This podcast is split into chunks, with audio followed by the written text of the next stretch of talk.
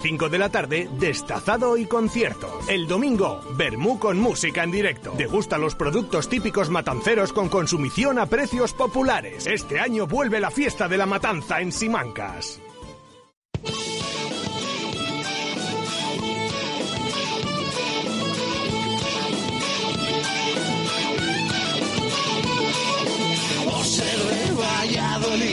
Soy. Ser de Valladolid, Pucela no es poco. Por ser de Valladolid, deporte en mis venas. Por ser de Valladolid, no hay años sin penas. Por ser de Valladolid, pingüino en invierno. Por ser de Valladolid, voy al Pepe Rojo. Por ser de Valladolid, balonmano es huerta. Por ser de Valladolid, el frío no es problema. Por ser de Valladolid, Lalo es leyenda. Por ser de Valladolid, blanco y violeta. Por ser de Valladolid, Directo Marca Valladolid desde la Fundición. Chus Rodríguez y Jesús Pérez Baraja.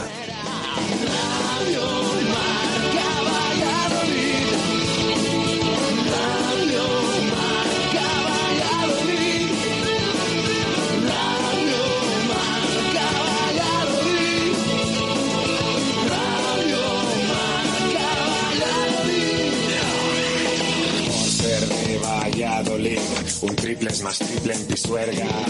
Por ser de Valladolid, Copa de la Liga. Por ser de Valladolid, soy del chamí del quesos. Por ser de Valladolid, el deporte es esto. Por ser de Valladolid, se sufre hasta el 90.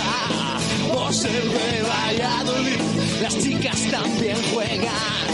Por ser de Valladolid, básquet con ruedas. Por ser de Valladolid, yo siempre voy con el pucela.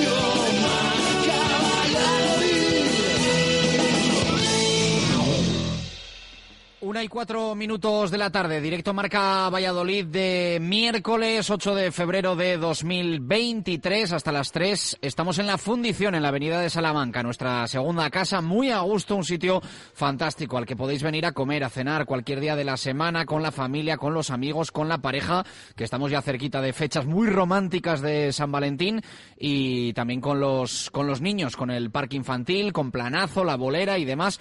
Eh, buena opción, siempre la fundición. Miércoles en el que vamos avanzando en una semana en la que nos dura todavía la sonrisa en la cara de la victoria del Real Valladolid en el Real Arena frente a la Real Sociedad, pero estamos ya concienciados, mentalizados de que se puede dar paso de gigante con ojalá una victoria el próximo domingo en casa, en Zorrilla, en Pucela frente a Club Atlético Osasuna.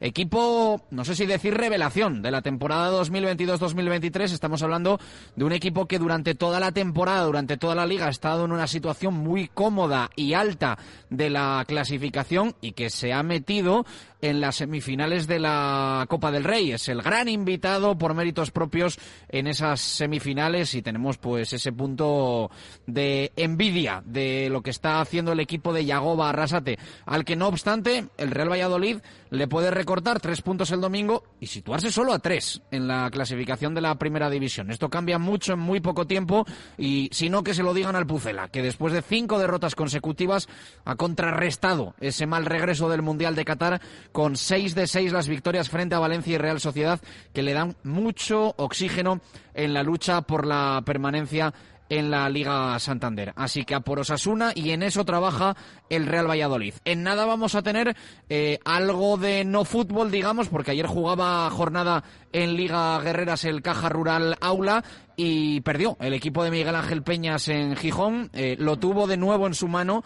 Yo creo que tienen que estar las jugadoras, el cuerpo técnico y la afición del Caja Rural Aula con esa sensación de que ha habido muchos puntos al límite esta temporada que, más que sumarlos, se le han escapado al conjunto vallisoletano. Y ayer le volaron dos de Gijón, derrota que parte un poco la clasificación y deja más en zona media a las vallisoletanas con las asturianas escapándose. Así que era partido marcado en rojo este intersemanal por la competición europea que van a afrontar las asturianas, pero en fin, una pena, ya no tiene vuelta atrás y en nada nos lo cuenta Marco Antonio Méndez. En un miércoles en el que vamos a tener breve tertulia de arranque de programa aquí en la fundición, en el que vamos a escuchar a Luis Pérez, que ha sido protagonista hoy en sala de prensa. No sé si decir que más sincero de lo habitual el lateral derecho del Real Valladolid, que el otro día ponía ese centro, ese buen balón a Kai Lerin para que el canadiense hiciese el 0-1 en San Sebastián y a las dos y cuarto vamos a tener plato fuerte aquí en la fundición porque va a estar con nosotros Fran Sánchez, el director deportivo del Real Valladolid. Poco más de una semana después de cerrarse el mercado de fichajes de forma definitiva en el fútbol profesional español y en el Real Valladolid que dejó además tormenta posmercado con esa situación de Giovanni Cabral, de la que casi no hablamos porque hemos querido centrar la semana en lo bueno y no en lo malo, pero el sábado tuvimos esa oficialidad del Real Valladolid de que Cabral no iba a jugar en el Real Valladolid porque FIFA no validaba la documentación a tiempo vía TMS. El domingo se ganó en Anoeta y bueno, las victorias y los tres puntos curan muchos males, pero lógicamente aquí, encima de nuestra mesa de la fundición, vamos a tener que poner muchos asuntos para tratar con Fran Sánchez. Uno de ellos, uno de ellos va a ser el de Giovanni Cabral, pero habrá muchos más. Tenemos aquí larga lista de preguntas para formularle al director deportivo del Real Valladolid, al que hemos visto durante los últimos tiempos en registros que no conocíamos de Fran, mm, con ese punto más enfadado, más serio, más eh, directo, eh, especialmente en la comparecencia que servía para eh, clausurar mercado de fichajes y analizar todo lo que había pasado en esta ventana invernal. Jesús Pérez Baraja, ¿qué tal? Buenas tardes, ¿cómo estás? ¿Qué tal, Chus? Buenas tardes. Eso va a ser a las dos y cuarto de la tarde, pero en este miércoles hemos tenido cosas hasta la una y ocho que son ahora, ¿no? Sí, sí, sí, hemos tenido cosas sobre todo por esa vuelta al trabajo del, del Real Valladolid. Bueno, mmm, vamos a tener a Fran Sánchez, le vamos a preguntar de primera mano en la segunda hora aquí en la fundición pues por determinados asuntos no nos tenemos que olvidar del plano deportivo y de que el equipo ya está trabajando para preparar ese encuentro del próximo domingo a las seis y media contra Osasuna en, en Zorrilla. Eh, simplemente mm, noticia que no tiene que ver con el plano deportivo y sí todavía con el mercado de fichajes, que es lo que decimos, ¿no? El mercado de fichajes del Real Valladolid no termina mm, o pocas veces termina a las 12 de la noche del día 31 o cuando sea. Eh, sino que se prolonga durante los siguientes días. Eh, paso con el tema Cabral, del cual tenemos que hablar luego, también con eh, la salida de Micael Malsa, que es un poco la noticia que nos ha comunicado esta mañana al Real Valladolid, y es que ya está todo cerrado, ya está todo acordado y firmado. Es importante decir esto porque con eh, la operación con Malsa de por medio y todas las vueltas que ha dado y los equipos que ha rozado y que luego no ha terminado marchándose allí, es importante decir que ya está acordado y firmado y que se marcha, como comentábamos en los últimos días, al Kasimpasa turco. ¿Por qué no se ha anunciado oficialmente?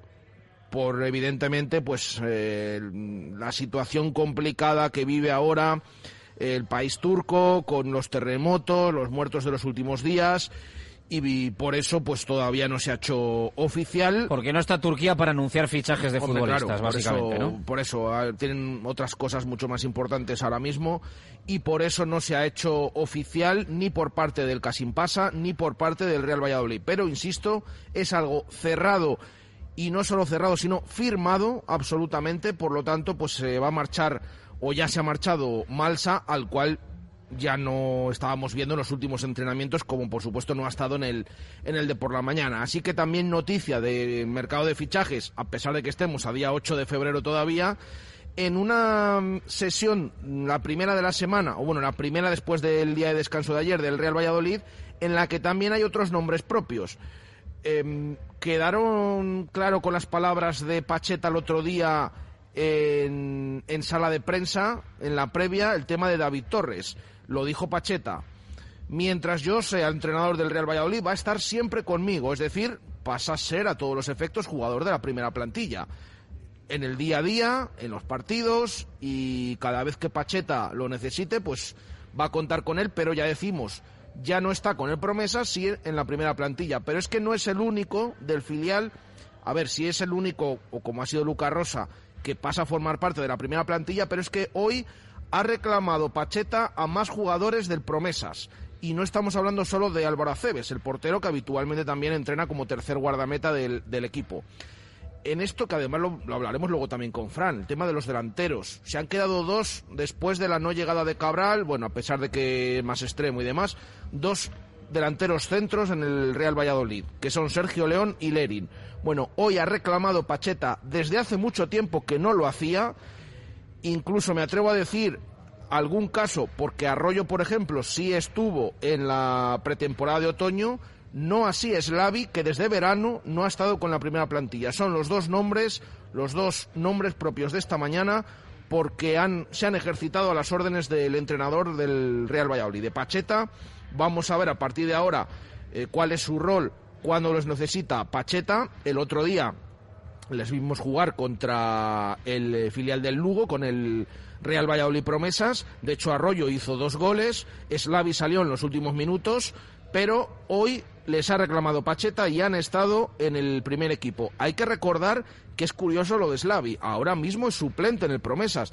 Y no solo suplente, no está teniendo prácticamente minutos. El otro día ha jugado, jugó 20 minutos y casi han sido eh, pues el día que más tiempo ha tenido en el campo. Está jugando Cedric, el, el, delantero. Bueno, Pacheta no ha reclamado a Cedric, ha reclamado a Slavi para el primer equipo, al menos en el día de hoy, junto a Arroyo. Así que por ahí van un poco las novedades de la sesión, pendientes también de cómo están el resto de jugadores. La buena noticia es que no hay ningún jugador más tocado, aparte de Joaquín Fernández, que se ha estado eh, ha estado trabajando al margen, se ha estado ejercitando en el campo de, al lado, en el campo número 2, porque hoy el equipo ha entrenado en el principal, en el de la tribuna, así que Joaquín en, eh, al margen del equipo es un poco la duda para el partido del fin de semana, las bajas de Kennedy y de Anuar, la vuelta de Roque Mesa después de cumplir sanción y esa llamada de Pacheta a Arroyo y a Slavi que han estado con el primer equipo. No sé si decir que Baptista y Pacheta no se ponen de acuerdo o que sí. Porque claro, eh, pues bueno, bueno ba sé decirte. Baptista no contaba con Fresneda, Pacheta sí. Baptista no contaba con Slavi, Pacheta parece que quiere contar. Eh, Chirría, pues bueno, Chirría que no estén con el primer equipo los eh, titularísimos del Promesas. Le pongo un asterisco a Lucas Rosa porque ahí había alternancia, ¿no? Pero eh, llama la atención. O sea, que, que, que Pacheta eh, reclute eh, a, a Slavi. Luego hay que mirar también tema edades, a quién puede llamar, a quién no puede llamar, todo esto, ¿no? Que también juega su papel, sí, pero... pero... A Cedric, en principio, que además tiene la nacionalidad española, porque es de Madrid, viene del Alcorcón, eh, les puede llamar. Tiene 21 años, creo. O sea, realmente es un jugador que puede contar. Pero Pacheta prefiere a, o al menos mmm, a ver, no, no es el tema de Arroyo. Arroyo no está jugando como delantero centro, está jugando más en, en, banda, a pesar de que también le hemos visto en esa zona y que el otro día marcó dos golazos de un máster de, cómo se definen, incluso uno con una vaselina y tal, como si fuera un delantero centro. Pero Slavi esto que comentamos ayer también en la tertulia, ¿no? ¿Con cuántos delanteros juega? El Promesas también juega con un delantero, pero es que ese delantero es Cedric, que por cierto, está marcando goles, está marcando goles. Slavia en pretemporada se puso las botas, pero en la liga ha marcado dos, no es titular y cuando lo ha sido, más bien es porque ha utilizado dos delanteros y han jugado los dos. Ahora ha venido Breno, el brasileño, que de momento el otro día está mal grada y vamos a ver cuándo puede, puede jugar, porque también es atacante y para reforzar esa zona, pero es lo cierto. Slavi está teniendo muy pocos minutos con el Promesas. Ya digo que el otro día jugó los últimos 20 con el partido que parecía decantado, aunque luego se acabó sufriendo, y es el día que más minutos ha tenido en los últimos partidos. Con eso lo digo todo. Bueno, pues hoy, en el primer entrenamiento, eh, a las órdenes de, de, Pacheta y además con un papel importante también. Hemos visto finalizar muchas jugadas, era espacio reducido, las primeras lo ha estado acertado, luego ha terminado haciendo algún gol también. Bueno, pues Slavi y Arroyo, los dos esta mañana en ese entrenamiento del Real Valladolid.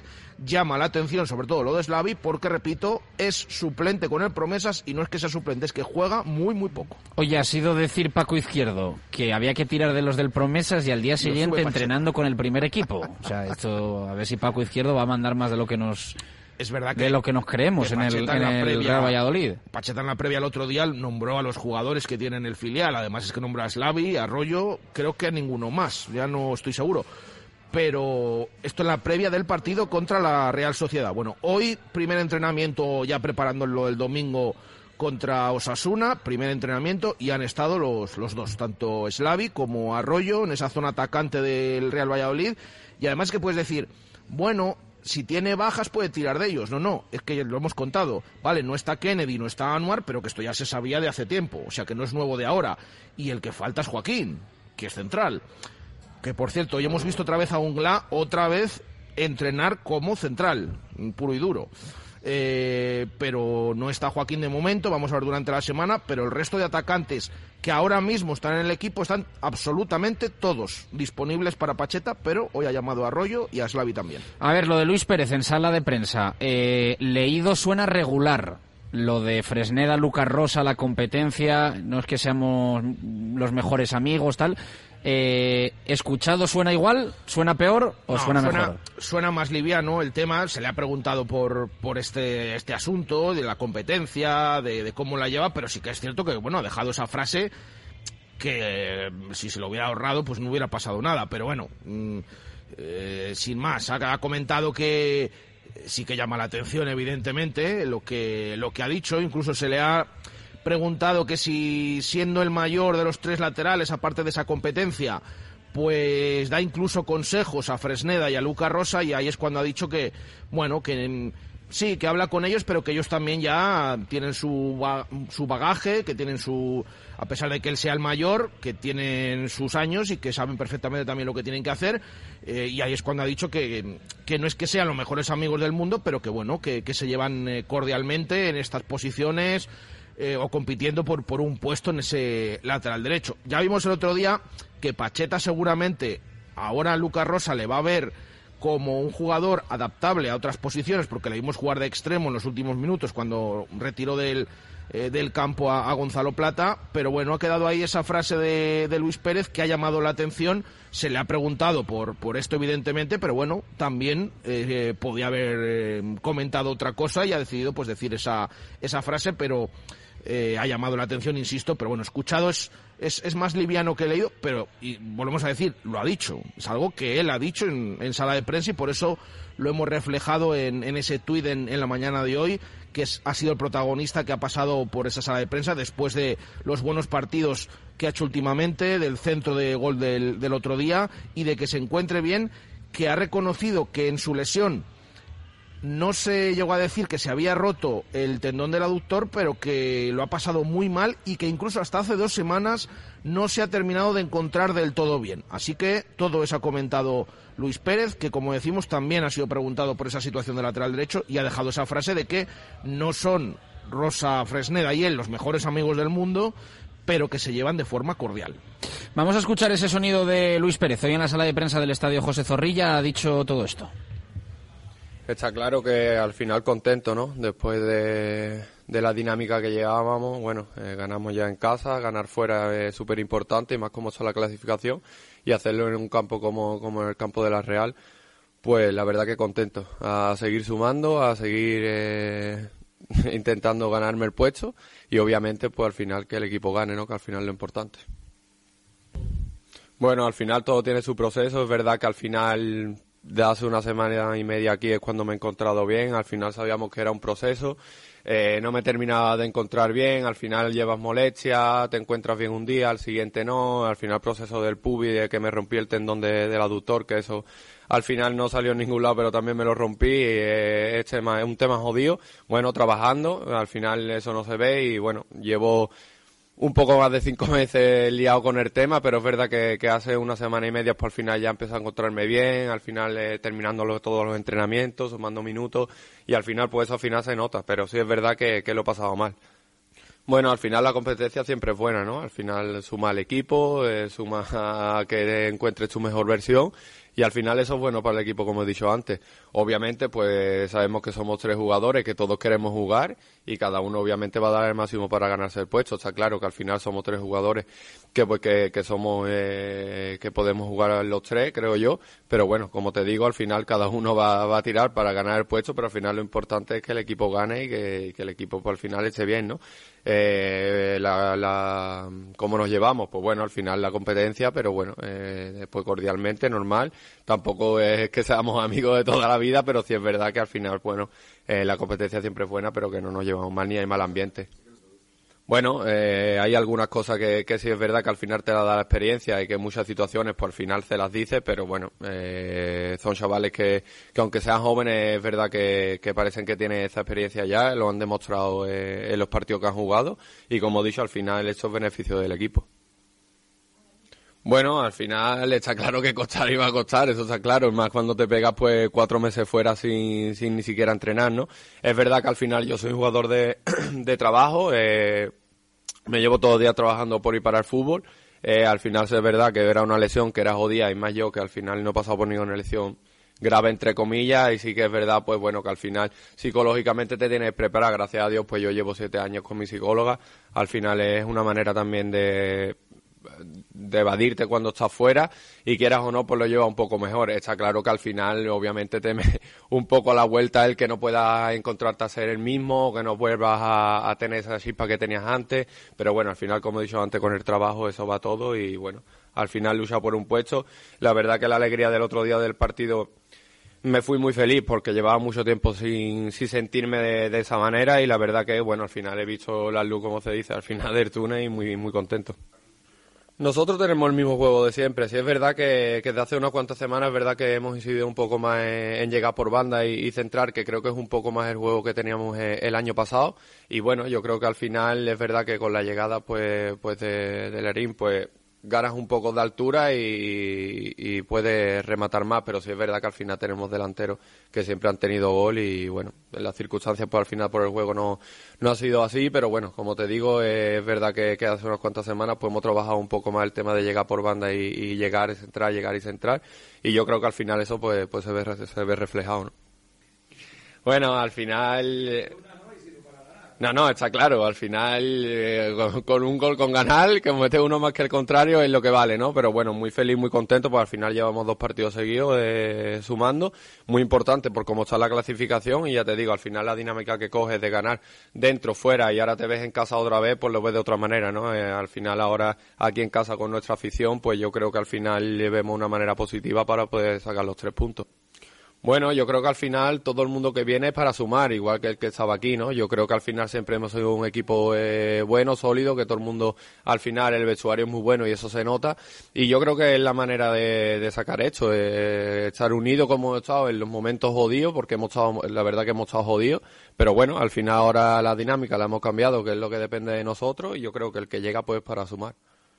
Pues sinceramente yo, yo propio no me acuerdo del partido, sinceramente, pero es verdad que al final yo creo que es un receteo, segunda vuelta, yo creo que al final lo único que hay que mirar es que hay que ganar los tres puntos, que mm, típico decirlo partido a partido, pero es lo que hay, ¿no? Al final nosotros que estamos luchando ahí en la, en la tabla de, a cuatro puntos del descenso y mirar arriba, pues mirar hacia arriba, siempre con los pies en el suelo, pero ya te digo, ganar los tres puntos que yo creo que son vitales ganar en casa. La liga, la verdad que está cara. Yo creo que esta liga va a ser cara, más de lo normal, pero bueno, como tú has dicho, Sevilla, Valencia, Español, estamos hablando de equipos que siempre están en la tabla arriba. Y bueno, nosotros tenemos que mirar, como he dicho antes nosotros, ganar los tres puntos creo que en casa son vitales, porque ya te digo, al final eh, te da ese margen de, de, irte un poco arriba y yo creo que es lo que tenemos que mirar. Luego, bueno, al final eh, es verdad que, por ejemplo, contra la Real, a priori es un partido muy complicado de sacar los tres puntos, pues yo creo que al final esa es la mentalidad que tenemos que tener, que le podemos ganar a cualquiera y mirar hacia nosotros.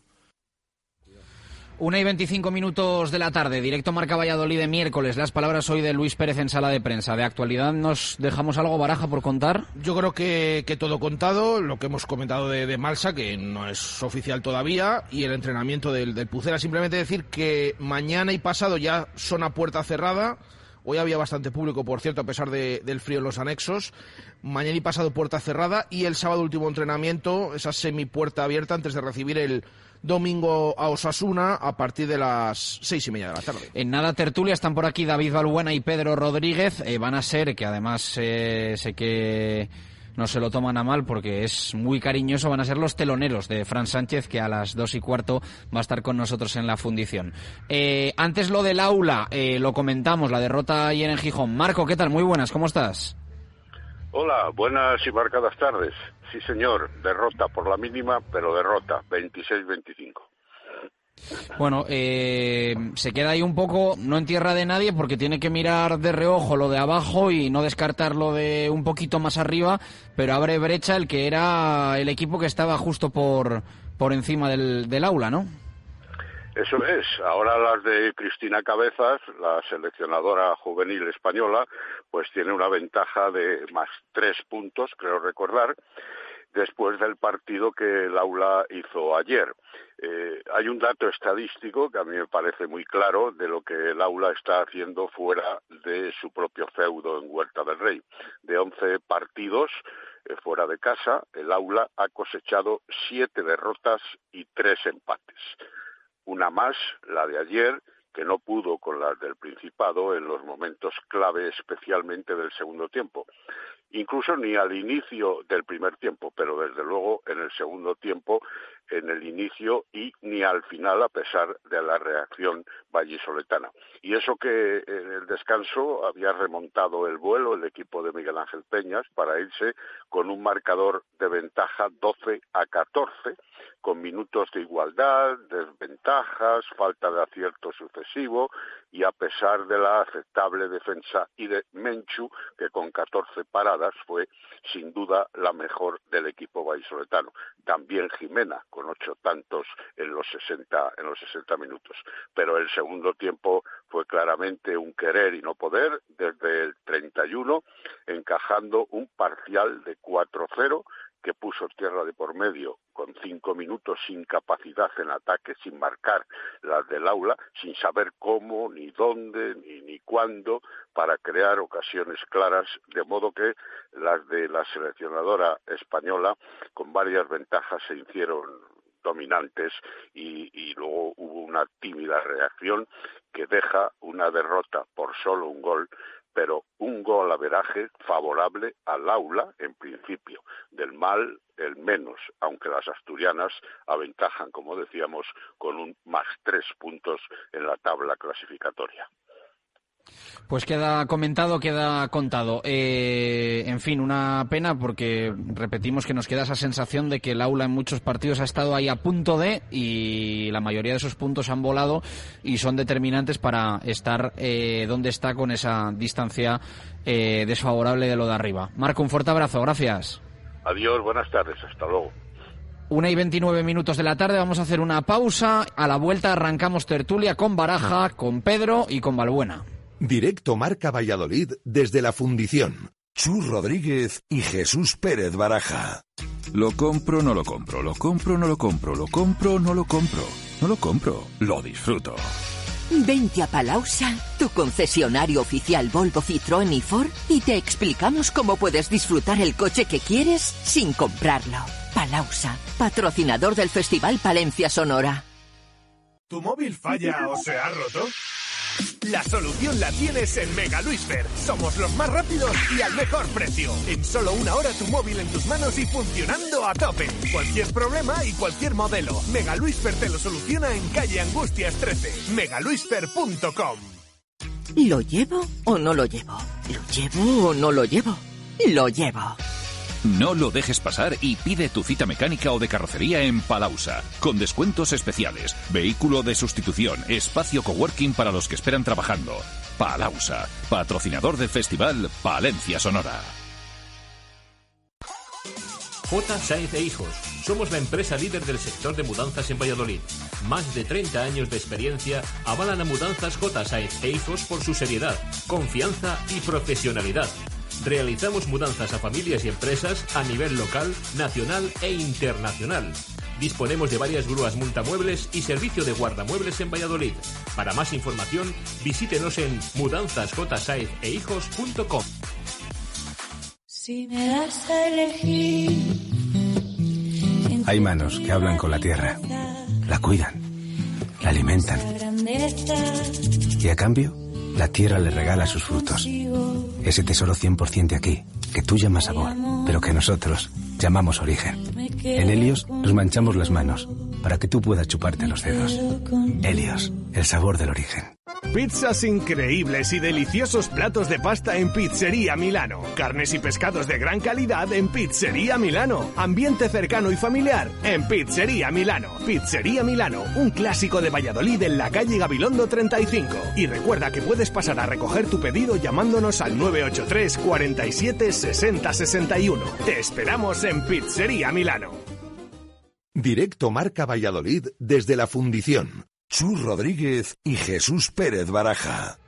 Una y 31 minutos de la tarde, directo Marca Valladolid de miércoles 8 de febrero en la fundición. Eh, nos ha contado Marca lo del, Marco lo del aula, la derrota eh, ayer en Gijón. Hemos escuchado las palabras de Luis Pérez, el lateral derecho del Real Valladolid, que sirvió el otro día ese centro a Kyle Lerin para que el canadiense hiciese el 0-1 y- en San Sebastián y firmase la segunda victoria consecutiva del Real Valladolid. Y nos ha contado Jesús Pérez Baraja toda la última hora en clave blanca y violeta. Dos y cuarto, Fran Sánchez, aquí en esta mesa y en estos micrófonos donde están ahora Pedro Rodríguez y David Balbuena. Balbu, ¿qué tal? Muy buenas, ¿cómo estás? ¿Qué tal? Buenas tardes. Y saludo también a Pedro. Hola Pedro, muy buenas, ¿cómo estás? Muy buenas tardes, bien, gracias. Me imagino que muy contentos los dos en una semana muy positiva para el Real Valladolid que eh, mejora las sensaciones de la victoria frente al Valencia en un campo tan importante y relevante en la parte de arriba de la clasificación como lo es ahora el, Real, Are- el Real Arena, Balbu.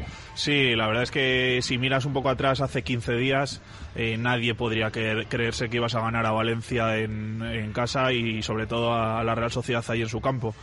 Y, visto la primera parte contra el Valencia, sería de la misma opinión, de que sería imposible. Pero al final ganas un partido eh, contra el Valencia con un equipo que hacía tiempo que yo no veía unos centrales con tanta falta de nivel, porque con balones largos te quedabas solo delante del portero. Y, y el otro día yo vi otra cara diferente del equipo. Eh, vi un equipo serio, ordenado, que tenía las cosas claras y que sobre todo le generó muchas dificultades al- a la Real Sociedad con balón. Eh, con dos eh, extremos abiertos eh, que, que les generaron sobre todo mucho peligro eh, a la espalda de, lo- de los laterales y con un Oscar plano entre líneas que yo creo que al principio fue muy difícil de detectar. Entonces, a medida de eso, el equipo entró muy bien al partido, y como era evidente, la Real Sociedad a media parte, cuando se asentó un poco, nos empezó a generar problemas, pero quitando la, la ocasión de Sorloz, el, el palo, no había un equipo que sufriese realmente, que no que estuviese encerrado todo el rato y que, y que lo pasase mal. Tienes, la, o tienes una, la metes, eh, parece que este chico, ya estoy cansado de escuchar que ha caído de pie, pero es que es, más, es muy difícil mm, hacer tanto en puntos con tantos pocos minutos. Es que en 50 minutos no es que lleve 6 puntos, es que ha hecho dos remates, dos goles. Entonces, Pero eh, que también, ¿eh? Que también lleva seis puntos, ¿eh? Sí, sí, sí, por supuesto, pero bueno, el- los seis puntos al final es de todo el equipo, pero que O salgas- cuatro, porque íbamos empate, pero bueno, que son muchos. Eso es, son muchos bien- viniendo de lo que venías, que venías de cinco o seis partidos en los que prácticamente no sumabas puntos. Así que todo eso, esas dos victorias, tapan un poco eh, todo el tema mercado, toda la agitación que ha habido y todo todas las cuestiones que, que hemos tenido durante los últimos días de mercado. Pedro.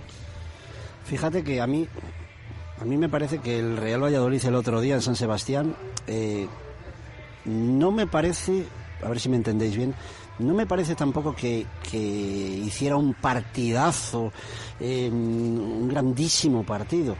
Eh, Para mí, ni- o sea, yo, yo no sé qué entiendes como partidazo, pero para mí gran partido sí hace ¿eh? el. Real Valladolid. ¿eh? En mí- contexto de dónde estaba jugando, contra quién contra estaba jugando. A mí me parece que hace un partido. A mí me parece que hace un partido muy correcto, me parece que hace un partido serio, me parece que hace eh, un partido donde ganamos, si me perdonáis la expresión, a lo pobre, pero que es a lo mejor la manera que había, o sea, quiero decir a lo pobre, a tener una, a tener dos y aprovechar la que tienes, ¿eh? y es una manera de ganar tan lícita como otra cualquiera.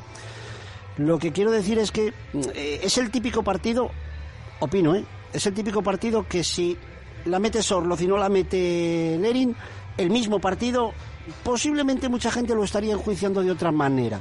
Pero bueno, eso. Claro, son- Pedro, son- pero, sí, pero sí, pero eso no que, ha pasado y ha pero pasado. igual que si en Mallorca, en vez de marcarnos ellos en el 93 en una jugada aislada balón parado, lo marcamos nosotros. Correcto, bien. que- pero bueno, que y el partido hubiera sido el mismo. Lo que quiero decir es que eh, futbolísticamente, futbolísticamente no me parece que, que- fuera un, eh, un, un partido memorable, pero eh, ni tampoco la primera parte ante el Valencia. O sea, hemos conseguido dos victorias en dos partidos donde mm, tal, pero lo que está claro es que el equipo ya sí que está mejor que estaba. O sea, hemos, hemos mejorado. Y lo que, eh, a un poco que hemos mejorado, a un poco que hemos mejorado, un mucho de resultados. O sea, ha cambiado completamente, completamente todo.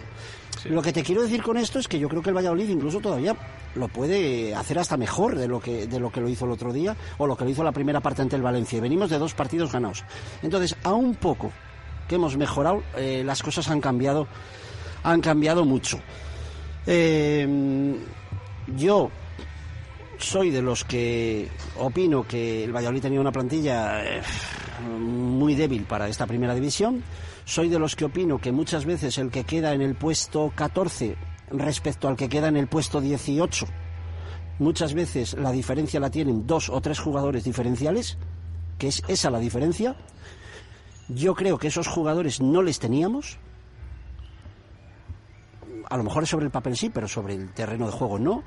Y ahora la clave es ver si estos fichajes de invierno, eh, de una forma increíble, y digo increíble porque hay que ser muy, muy optimista en un Real Valladolid. Bueno, en un Real Valladolid y en casi todos los equipos modestos hay que ser muy optimista para ilusionarse por unos fichajes de invierno. ¿eh? Eh, eh, pues a ver si hemos conseguido precisamente que esos jugadores sí sean lo suficientemente diferenciales para marcar diferencia con los con los que están por debajo. A ver, yo creo que en la victoria del otro día contra la Real Sociedad tiene, hay que darle muchísimo valor. Igual que aquí dije que contra el Rayo Vallecano nos habían pasado por encima y que era un toque muy serio de atención para, para toda la dirección deportiva y todos los jugadores, creo que el otro día es una victoria de entidad porque eh, si te pones a pensar un poco, creo que la Real Sociedad si meto puede ser el Barcelona, los equipos más en forma y que de los mejores fútbol hacen de toda la categoría, para mí. ¿eh? Y que no perdía en casa desde hace un montón de tiempo. Entonces creo que es una victoria eh, con, con mucho con mucha entidad y mucho Sí, con peso pozo, y con... Sí, sí. con mucho pozo. Entonces eh, creo que eso eh, al final te da te da un- una tendencia y una, una dinámica que después de lo que veníamos era muy difícil de cambiar. Y a veces se cambian con resultados que hasta no mereces, porque igual el día del Valencia, si te vas 0-2 al descanso, no pasa nada, haces el gol y todo cambia, todo gira en el fútbol. Es que los goles lo cambian todo. Entonces, creo que mm, hay un cambio en cuanto a la dinámica, pero también en cuanto a los jugadores. A mí el otro día, creo que el equipo, eh, al jugar con Gonzalo Plata y con Machís, eh, hubo un cambio de que el, el equipo dio como 7-8 balones en largo para que ellos encarasen en el uno contra uno que cuando jugaban eh, otro extremo, solo jugaba Plata o tal, no era, no era posible hacerlo porque un extremo se metía por dentro. Entonces, eh, eso beneficia al equipo, genera más espacios por dentro y yo creo que el equipo el otro día se encontró muy cómodo con balón y generando mucho peligro a la Real Sociedad en, esos balones precisamente. A mí Machís me parece que le ha dado mucho al Real Valladolid. Eh, es que hasta posicional. O sea, yo veo que ha transformado un poco eh, esa verticalidad que no teníamos, esa sensación de que puede llegar en cualquier momento un buen centro. No sé. mm, De generar peligro, de generar peligro, porque había muchos partidos que incluso los extremos, que si por dentro, no, no, es que el otro día vemos en los primeros minutos que le hacen ya una falta en la frontal, que porque no pitaron, pero una falta que incluso pues podía haber... De amarilla a naranja. No, claro, por eso, entonces ya desde los primeros minutos es, eh, con todo lo que ha dicho Balbo, que estoy de acuerdo, incluso recuperando la pelota mucho más arriba, en el campo de la Real Sociedad, no atrás para empezar a tocar la pelota y llegar a tres cuartos y no hacer absolutamente nada. A pesar de ello, creo que a este equipo le falta llegada al área y tener más ocasiones, pero es cierto que lo de Machís desde el principio generando peligro, que es lo que le faltaba a este Real Valladolid, sobre todo, ni aunque tuviera la, la posesión de la pelota. De hecho, creo que, que más generando hasta más peligro en, en estos dos partidos que Gonzalo Plata de largo, que es al que se supone que se los teníamos que haber exigido desde verano y no nos ha dado. Ha llegado Machís y el día del Valencia pone cuatro o cinco centros muy peligrosos que yo hacía tiempo que, que no veía esos centros en Valladolid. Te hablo de esos golpeos entre defensa y portero que son muy difíciles de defender. Y eso también ha añadido a que eh, nuestro lateral izquierdo ya no esté tan obligado a llegar a la línea de fondo. Por lo tanto, que Olaza o Escudero, que son jugadores muy técnicos y que no hace falta que lleguen a la línea de fondo para acabar un golpeo o poner un centro de tres cuartos, les va a hacer encontrarse más cómodos. Por lo tanto, es una pieza que ha podido encajar al resto. Sí, bueno, es- es la diferencia del Valladolid en el Metropolitano del Valladolid del otro día. Porque pueden ser, estamos hablando, dos rivales de una misma zona clasificatoria. La Real creo que iba tercera, ¿verdad? Y el Atleti... Pero con eh, estilos iba- el Atlético de Madrid sí cuarto, quinto, está. sí, estilos, di- estilos diferentes, pero plazas igual de complicadas Sí, en sí. cuanto al nivel de equipo al que te enfrentas. Vale. Y, eh, y pasas en nada, en, en un par de semanas, de hacer, lo voy a decir así de claro, el ridículo en ataque, donde la gente dice qué inocente es este equipo, que, o sea, En eh, ataque y en defensa. Sí, pero- bueno, claro, y en defensa, por supuesto, pero pasas de no dar miedo a nadie, de, de- de poco menos de, de que se reían en el banquillo del Atlético de Madrid de nosotros, pasas de eso a parecer un equipo serio de la categoría en la que estás jugando, ganes o pierdas. Solamente ese cambio ya es mucho, ya es mucho porque es el, el poder competir. Es, No, es ver un equipo sólido, ¿no? Un bloque Porque- que va a un campo, al campo del y ahí- tercero y te da la sensación de, de que, bueno, que sí que es todo lo contrario de lo que veíamos últimamente, a pesar de, de que, insisto, que en ataque creo que todavía hay mucho que, es lo que, mejorar. Es lo que yo he dicho al principio, que yo creo que en San Sebastián hemos ganado lícitamente muy bien, un poco a lo pobre, en el sentido a que nos la hemos jugado a eso, a tener un par de ocasiones que nos ha salido bien y que a lo mejor si hubiéramos ido a lo loco nos había salido mal. Yo no digo que esté mal hecho, pero creo, quiero decir que que, que- que- no creo que sea un partido para eh, recordarlo como de los 10 mejores partidos del Valladolid de la historia en un programa histórico dentro de X años. Vale, a eso, a eso me he referido. Eh, ahora, lo que dice David, eh, ¿es Machís un poco la clave de la pieza que ha mm, hecho que el puzzle empiece a funcionar? Y, pues bueno, puede ser una, una, una de ellas. Eh, porque claro, yo, yo aquí haría una pregunta. ¿Por qué le llegan ahora balones a Lerin y no le llegaban a Beisman? Claro, porque eh, eh, Lerin remata, ¿por qué? Porque antes le llega el balón. ¿O no? Ahora, yo, no Claro sé, que- yo no soy de estadísticas, pero yo creo que ahora en estos últimos dos partidos hemos visto muchos más centros que, en- que en el último, en la última época del Real Valladolid. Que podíamos hacer otra pregunta también. Lo ha reconocido Luis Pérez esta mañana, que últimamente el- han insistido en eso, en llegar por banda y centrar. Podría haber una segunda pregunta ahí. ¿Por qué le llegan balones a Lerin y no le llegan tantos a Sergio León?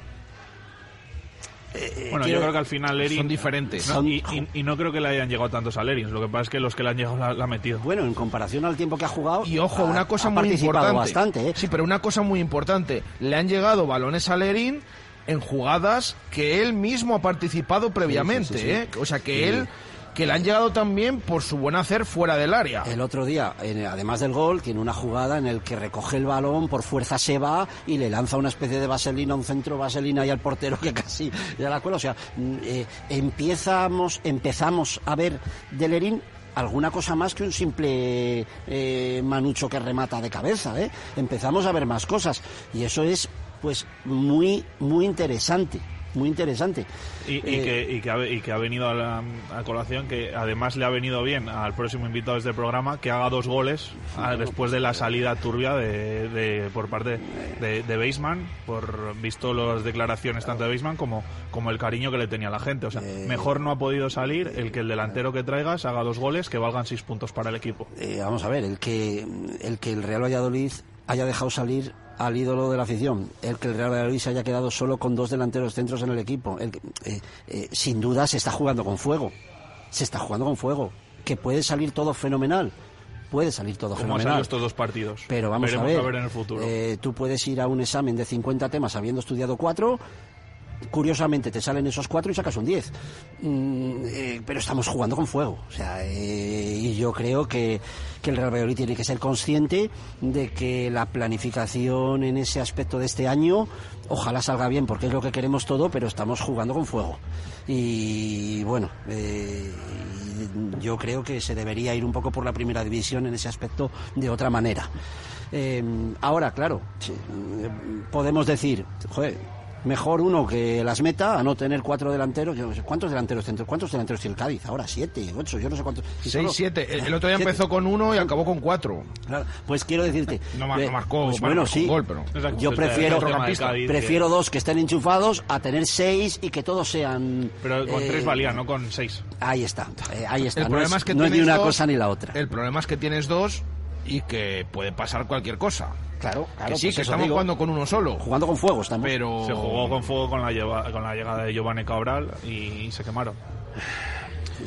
que al final lo de Cabral, claro, no es que puede jugar en esa posición, sí. eh, También puede jugar Oscar Plano y hasta Sí, Yamik. los pasos claro. a seguir, yo lo he dicho estos días, los pasos a seguir eh, eran claros una vez que si no llegaba Cabral. Primero, ¿no? Que tenemos gente suficiente, que puede, luego que puede jugar más gente ahí también. Sí, sí, sí, esto es eh, muy bonito todo, pero Para mí la única excusa que veo lógica es algo de tema de salarios. Porque si no, no, no entiendo a nivel planificación deportiva la salida de Beisman. Ahora, que eh, no puedes inscribir, no puedes inscribir a otros jugadores, pues bueno, entonces ya es una decisión que ha tomado el director deportivo y que a mí me gustan los, la gente que, que toma decisiones, no que como pasaba antiguamente que se renovaban jugadores, renovaban jugadores por miedo a que explotasen, no. Tú tomas una decisión, te puede salir bien o mal. La has tomado, eh, a final de curso se verá si, si lo tendrás que pagar con el puesto o te tendremos que dar la razón y decir, estamos equivocados, estábamos equivocados con esto. Pero que se expliquen los motivos claros de, de por qué ha salido un jugador que, que la mayoría de gente veíamos claro. Igual que pasó en verano con la salida de Tony Villa y la llegada de Narváez. Porque se explicó que no era igual, eh, que no hacía falta y para estudiar a Kennedy la salida de Tony, entonces a nivel deportivo no tiene ningún sentido esa decisión. Lo que pasa que, claro, yo me imagino que ahora Fran, eh, cuando, cuando le tengamos por aquí en la entrevista que le vamos a realizar en directo, me imagino que irá en la misma línea de lo que comentó en esa rueda de prensa, en la que hablaba de que el jugador que Weisman pidió salir, salir y salir y todo esto.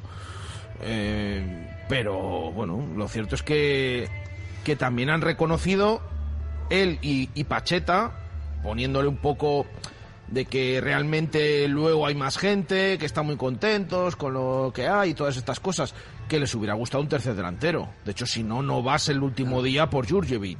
Eso es. Ver, Eh, la- esto es así. El trabajo de un director deportivo es muy complicado en tanto en cuanto ya eh, tu, tu trabajo va a ser enjuiciado no en función de tu trabajo, sino en función de cómo trabajen los demás. O sea, De los resultados. claro, tú traes a Lerin y si Lerin mete goles, tú eres muy bueno porque lo has traído. Y si Lerin ese año no mete goles y a lo mejor luego les mete en otro equipo, tú eres muy malo por haber traído. Y has traído al mismo jugador. Pero tu trabajo es, eh, le va a enjuiciar eh, eh, cómo lo hagan los demás. Incluso ese cómo lo hagan los demás influyen no solo factores deportivos, sino hasta el comportamiento de cada jugador y la implicación personal que tenga cada jugador. O sea, dependes de los demás para que tu trabajo sea bueno. Claro, hay otra cosa en la que no dependes de los demás, en la que sí que dependes de ti mismo, que es en tener en una plantilla equilibrada, con tanto número de, mediocentros, de delanteros, de esas características, de otra, de que si traes X delanteros uno tenga unas características, otro otro. Eh, eso sí es un trabajo más personal, y yo creo que ahí este año hay cosas que se deberían hacer mejor de cara a otras temporadas. Eh, porque, bueno, pues tenemos un equipo un tanto extraño en cuanto a la confección de la, de la plantilla y de los Pero puestos. Para mí eso es lo más difícil del fútbol y de todo. Pero- el, el poder cambiar algo y ser crítico cuando consigas los objetivos o consigas victorias. Ya, Eso para mí es lo más difícil y que es lo que deberían de hacer porque para eso tienen También es que verdad que este hombre aquí se ha encontrado una herencia complicada.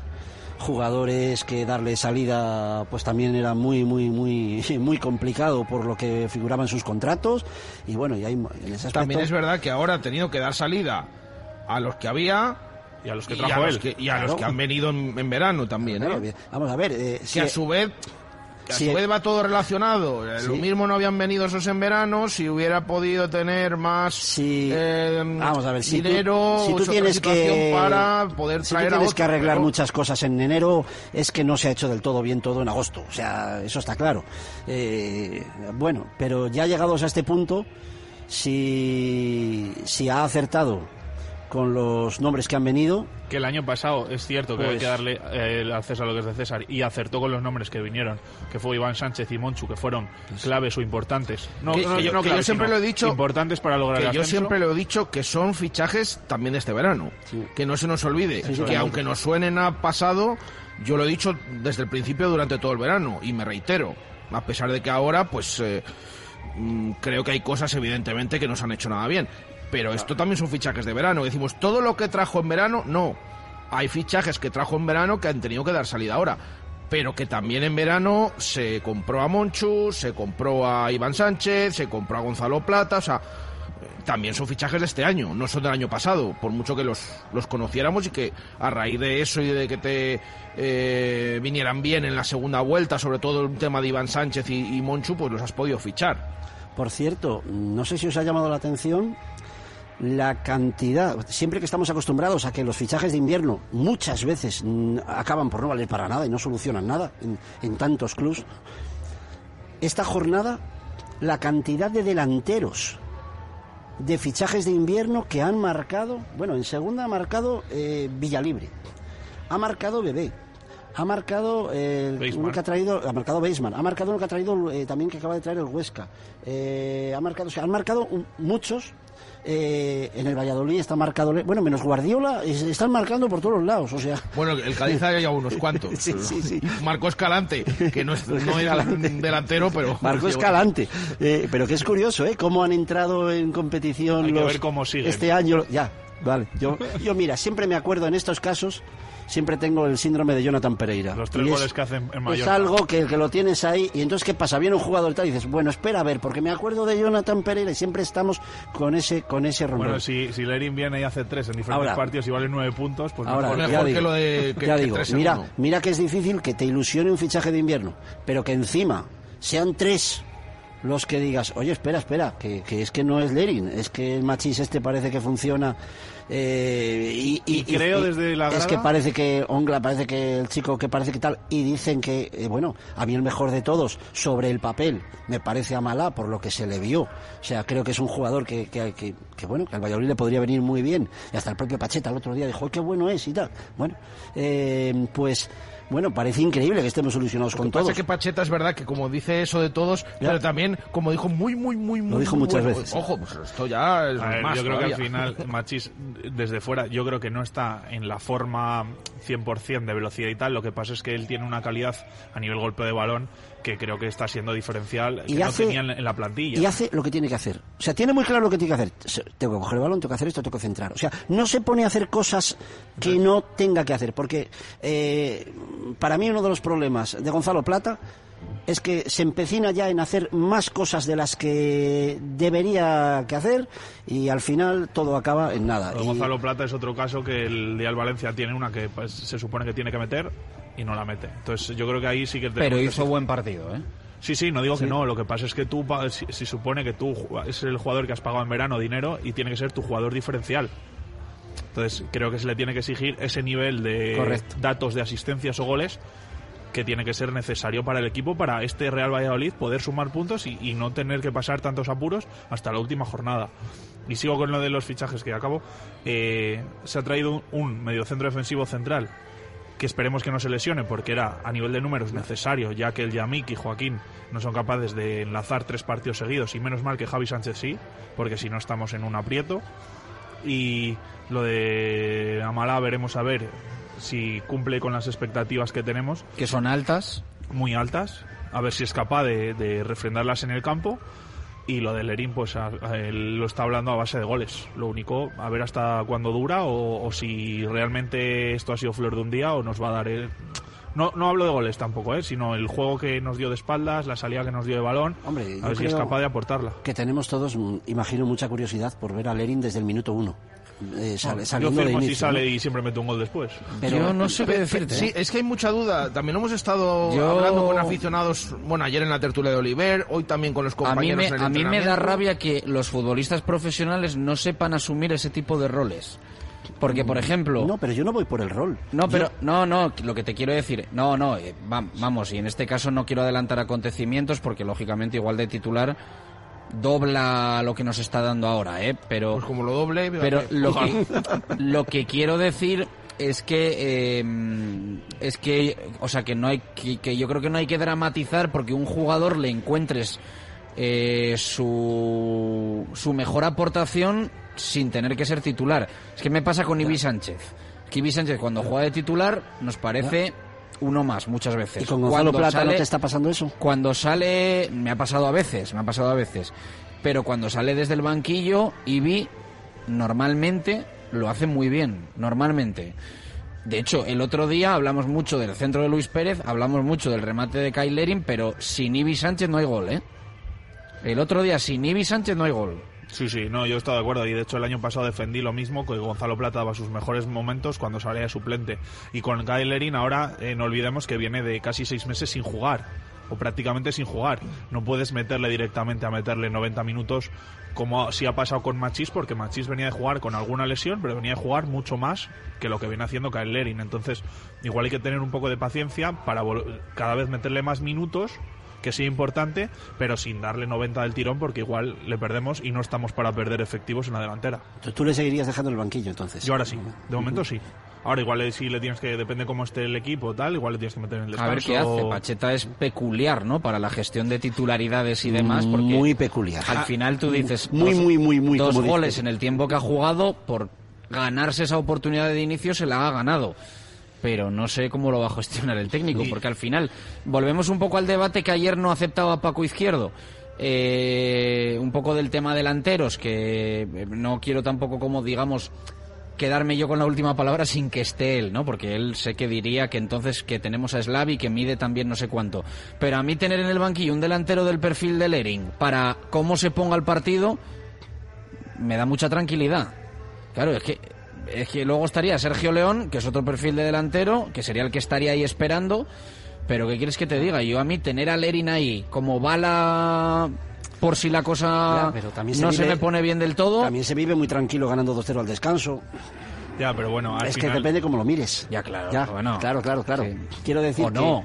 que- Y Yo creo que además ahora eh, estamos viendo Si te sale mal, Ya, ah, ah, ya, ya. Estamos Ya. viendo dos partidos de Sergio León en los que no ha estado fino precisamente, porque el otro día no sé las veces que caen fuera de juego, eh, parece un poco Sí, fuera pero, de situación. pero es un jugador que no estando fino te aporta Sí, más sí. de lo que te aportaban los delanteros que ya no están, ¿eh? Al menos son- a mí son eso me delanteros parece, ¿eh? diferentes que, que con un balón largo se pueden quedar delante del portero solo porque son rápidos. Igual Sergio Guardiola si le dabas un balón largo a- en el área la habían cogido dos veces ya.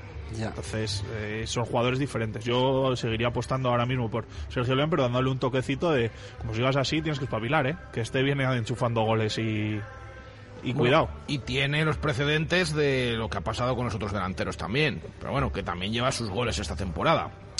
Es decir, que no es que venga, que es que solo ha marcado uno, es que viene de dos años sin marcar. No, no, lo ha demostrado, pero a la vez y solo con dos delanteros en, en plantilla no te puedes despistar en, en ningún momento.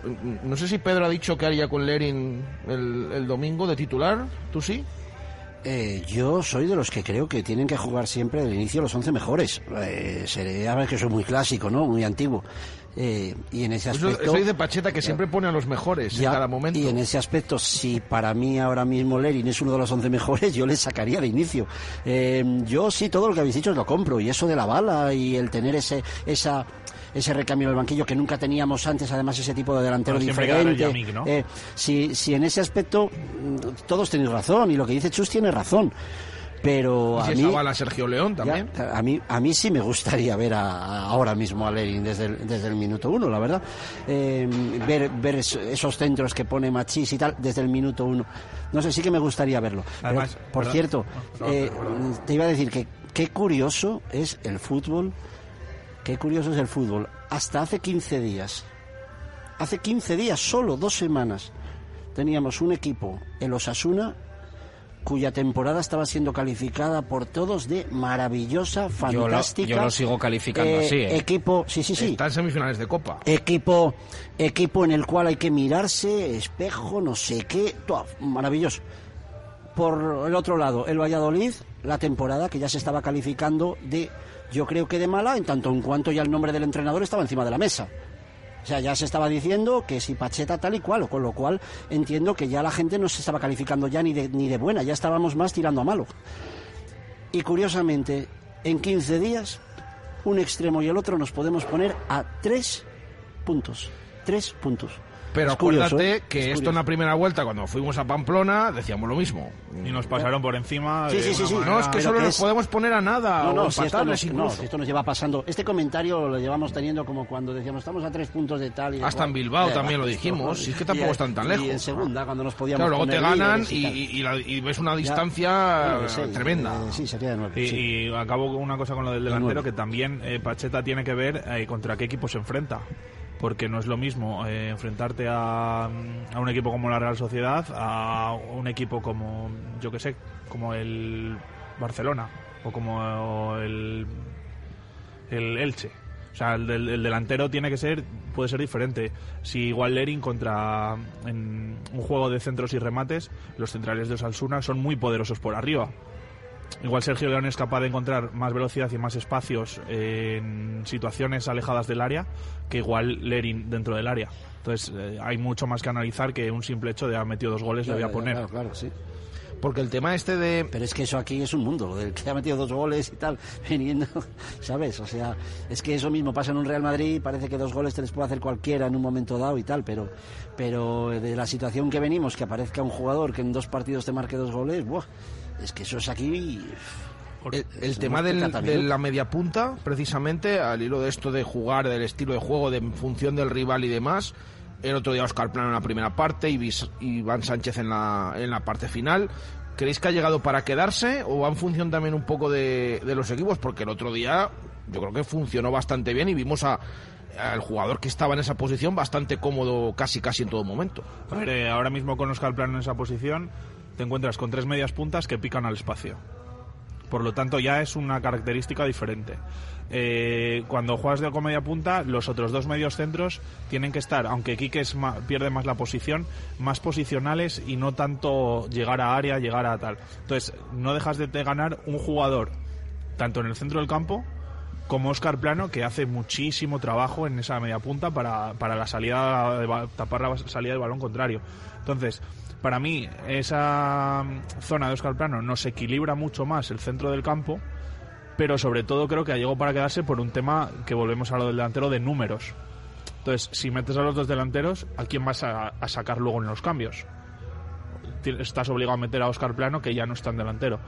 Entonces, eh, si te guardas un recurso, una bala en el, en el banquillo para poder jugar incluso con dos delanteros si vas perdiendo, si sales con ellos dos no tienes ninguna solución. pero con un delantero también puedes jugar con lo que veníamos jugando antes, el 4-3-3 más que un 4-2-3-1. Lo que pasa es que yo creo que al final eh, Oscar Plano nos da muchísimo más trabajo y nos echa una mano a, sobre todo a, a Machís y a Gonzalo Plata en esa salida de balón que no sea tan... De hecho, el equipo hasta presionó más arriba. Eh, es una forma Bueno, diferente. yo le vi muy cómodo. Yo le vi- en la primera parte yo le vi muy cómodo a Oscar Plano. Y además a Iván Sánchez yo creo que es una posición que, que, que es, eh, explota más sus características de, de jugador con calidad, que regatea y que y que al final regateas y te quedas con, con los dos centrales. Al final se demuestra lo de Iván Sánchez, cuanto más cerca del área mejor. Que Pacheta muchas veces dice, no, no, a mí me gusta más atrás. Claro, entonces le estaba poniendo por ahí. Incluso en el centro del campo, que pasen los balones por él, que tenga más, más control. Eh, a mí me, me sorprendía porque me parece que es donde mejor rinde mm, cuanto más cerca del área porque incluso tiene disparo, la puede poner y vimos el otro día ahí en esa media punta también como Oscar Plano mm, creo que fue un puesto clave, una posición clave en, en la victoria de, del otro día a pesar de que en algunos momentos tema de plano con la amarilla pues se jugó la segunda y, y estuvo ahí un poco perdido y eso también mm, dio un poco de alas a la Real Sociedad pero para mí el otro día fue un- una posición clave tanto con Oscar Plano como, como Iván Sánchez Sí, también una cuestión es que todos los cambios que habitualmente nos tiene acostumbrados Pacheta dentro de sus peculiaridades, sus rotaciones, sus movimientos, eh, ¿cuánto hay de esos movimientos en función de el rival y cuánto hay en función de lo que es el- la gestión que él hace de su propio grupo? Yo me inclino más por esto último, o sea, yo mm, a mí me da la sensación de que Pacheta mueve más el equipo por su propia gestión de grupo, porque jueguen todos, por todo lo que hemos hablado tantas semanas anteriormente, que no tanto porque enfrente esté los Asuna, la Real o el Atlético Madrid. O sea, mm, que no se fije tanto en, eh, en eso para elegir quién, quién tenga que jugar o no. ¿eh? Bueno, yo es creo una que eso- sensación que yo tengo siempre. Eso lo hemos, yo creo que lo hemos hablado aquí en estos micrófonos más de una vez, que al final muchas veces él, eh, por contentar a alguno o tratar de recuperarle das minutos que no debería. De hecho, bu- bueno, el año pasado el, el claro el ejemplo más evidente fue el de Cristo, cuando todo el mundo pedía a Sergio León y seguía poniendo a Cristo y a Cristo y a Cristo. Seguramente él vería algo que nosotros no vemos desde, desde la grada, pero era algo que yo creo que era también por contentar al grupo o tratar de recuperar un jugador en el que creía que no le respondió en el campo. Hay una cosa que valorar para mí de Pacheta, por ejemplo, el partido del otro día, y es que el equipo va 0-0 y los cambios que hace, cambia un delantero, mete otro, cambia eh, eh, a un jugador por otro, pero nunca lo hace en el aspecto defensivo. O sea, El último eh, sí, el último de Lucas bueno, Rosa por vale, Gonzalo sí, pero Plata. es- sí. eh, el último ya es el minuto eh, 80 y muchos. Me refiero a los cambios anteriores, ¿vale? Sí. Entonces, yo a lo que me refiero es que son cambios eh, en ese aspecto que no, no son cambios para meternos atrás, para buscar el punto, eh, que eso eh, en el otro régimen salía, salía mal, casi siempre, ¿sabes? O sea, Anda. pues, entonces, anda, claro que salió mal o no salió mal. Anda. Ah, Ah, no salía mal. Pues sí, bueno, te lo he escuchado antes, te lo escucho ahora, pero no te lo he escuchado antes, eso. O sea, que no te gustaba, pero... ¿Salió mal o salió bien? No, estás diciendo que Ah, salía bueno, mal. pues, si quieres, Bueno, si quieres seguimos haciendo cosas No, que salían mal. No, y podemos volver al debate de Claro, o cuánto sea, tiempo salió bien, luego cuánto tiempo No, salió mal. bueno, que con dos victorias eso ya es un pasado. que si quieres yo abogo por cosas que salían mal, vamos, no lo sé. Entonces quiero decirte que, que, que me parece que hay que valorar el, el- bueno pues esa actitud de, de no ir eh, a meterte debajo de la portería que a lo mejor hubiera sido pues eh, bueno seguramente mucho También peor. es verdad que a Pacheta también en este año, esta temporada, en algún momento, por precisamente todo lo contrario, de sacar a todos los atacantes que tienen en el banquillo allí en algún partido que no ha salido bien la cosa, Sí, vale, pero- también nos hemos acordado. Sí, pero claro. en ese aspecto él siempre decía, eh, estas cosas eh, que yo hago a la larga salen más veces bien que mal. Y cuando las cosas le den la razón, le da razón. Y cuando no la tenga, pues no la tiene. Claro, pero ya esto es como la gestión en- del vestuario. Es un entrenador pues muy, muy peculiar, que tiene muchas cosas, cosas debatibles y cosas en las que, en las que se las puedes 2 y. 8. En nada va a estar con nosotros Fran Sánchez, el director deportivo del Real Valladolid, por aquí en la fundición. Eh, no vinculante, no vinculante, esto que os planteo. ¿Qué le preguntaríais a- al director deportivo del Real Valladolid? Uy, se han quedado los... Esta no la esperabais, ¿eh? No, esta nos han pillado, o por lo menos a mí. Yo le preguntaría si desea, dado su pasado y todo, si desea que suba al Granada. Pero por su Solo pasado, por su ¿no? pasado. No, no, digo que en- hilando con su pasado y con cierto jugador que tenemos, que si sube el Granada no va a volver, ¿no? Pues le preguntaría Bueno, a si, ver si nos puede aclarar también un poco si los él, términos. si él desea si- que, sube el no sé. que suba al Granada. No es mala, ¿no? No, está bien, Está bien, está bien. Pues venga, esta, esta pasa al corte. Esta la metemos ahí en lista. Y desde luego... Lo malo es que igual la ha escuchado ya y, y ya, está pensando y la y respuesta y ya. ya la piensa. la Y si ha acertado con los fichajes de invierno, le daría la enhorabuena, por supuesto, porque... Pero eso ya es entonces más adelante. Bueno, de, De momen- momento, ¿no? hay que reconocer que, que yo, yo siempre es que soy muy pesimista. Con todos los fichajes de invierno, cada vez que viene uno, digo... "Buh, ¿Te has acordado de a ver- Jonathan Pereira A ver, antes? qué, a ver qué viene. Y esto es que, ya viene fíjate, heredado. no, no sé si acertar o no. Es verdad que los otros mm, sí son suyos, ¿no? Podríamos decir, pero la lectura de estos días es que, o sea, Machís ha hecho más en dos días que en seis meses Narváez. Sí, sí, sí. Eh, Homla ha hecho más en partido y medio que, mm, que Sí, en sí. seis Ah, meses. y o Ledín ha que metido Fedal más también lo goles podemos que meter. los otros dos delanteros juntos en toda la temporada. Esos no los había fichado, pero bueno, también, Bueno, también, pero quiero decir también que vale. en el sentido del acierto, en el sentido del acierto, porque aquí somos muy dados al pesimismo con este tipo Lo de que haya cinco mundialistas en la plantilla, que luego comentaremos Sí, también sí, con él. bueno, es, yo ¿Qué os creo- dice? ¿Os Ah, dice para mí, es algo? una- para mí es un dato curioso que simplemente pues han ido y ya está, no, no tiene mayor historia. O sea, Pero dentro mí de que es curioso el dato, eh, Habría que algo. remontarse. No, no, bueno. a ver, si que- tienes un internacional Sí, sí, sí. inglés, pues vale, pero tienes eh, un internacional por Ecuador, eh, dos por Marruecos, o sea, no, tampoco me parece. Igual hay jugadores que no han ido al mundial y que son mejores que ellos porque el- su selección no ha ido al mundial. O sea, para mí no tiene valor el que ha ido al mundial, sino el que. Bueno, algo tienen ya. Hombre, tampoco. Bueno, eh, que- el Yamik sí. hizo un gran mundial y Sí. nadie ha puesto una, morte- bueno, una cantidad de Ya. dinero por él. Entonces, es que nadie le quería fichar o el Valladolid no consideraba que valía eso. Y por cierto, que no se me olvide para terminar, ¿eh? Todos los partidos al final, Masip, siempre Masip. ¿Eh? Sí, sí, O no, sea, Bueno, no sé si todos, o sea, pero no sé si todos, Esta- porque ha tenido sus rachas Eh, también. Me está pero- dando miedo porque esta semana se está destacando mucho más. y sus Sí, fans. No me bueno. parece, ¿eh? O sea, no, bueno, que- bueno, yo, yo creo yo- que, que después de lo del otro día, mm, sí que es cierto que como que hasta ahora, que estaba parando igualmente, parece que no se reconocía tanto todo lo que hacía, no sé, esta semana, yo Es lo que digo, para lo que tiene que sensación parar, en o las sea, tertulias, ¿eh? Que, Es que, luego, un día, destacando luego mucho. un día fallará y bof, la que le caerá. mérito, ¿eh? ¿Sabes? Claro. Porque, porque los fallos de los porteros es lo que tienen, ¿no? Pero me parece eh, uno de los mejores profesionales que haya tenido el Real Valladolid en, en- en las últimas décadas. Y hablo ya como Bueno, eh, futbolista. pues, ya no te digo la pregunta, porque me va a escuchar que ya está por aquí. Entonces. No, pero No, ahora dila, lo mismo sí, está sí. todavía lejos y no sabe lo que era. No, yo le Si preguntaría el si, coche si es hubo, si, hubo, si hubo oferta por el Yamik y si el motivo de la salida de Beisman es económico o deportivo.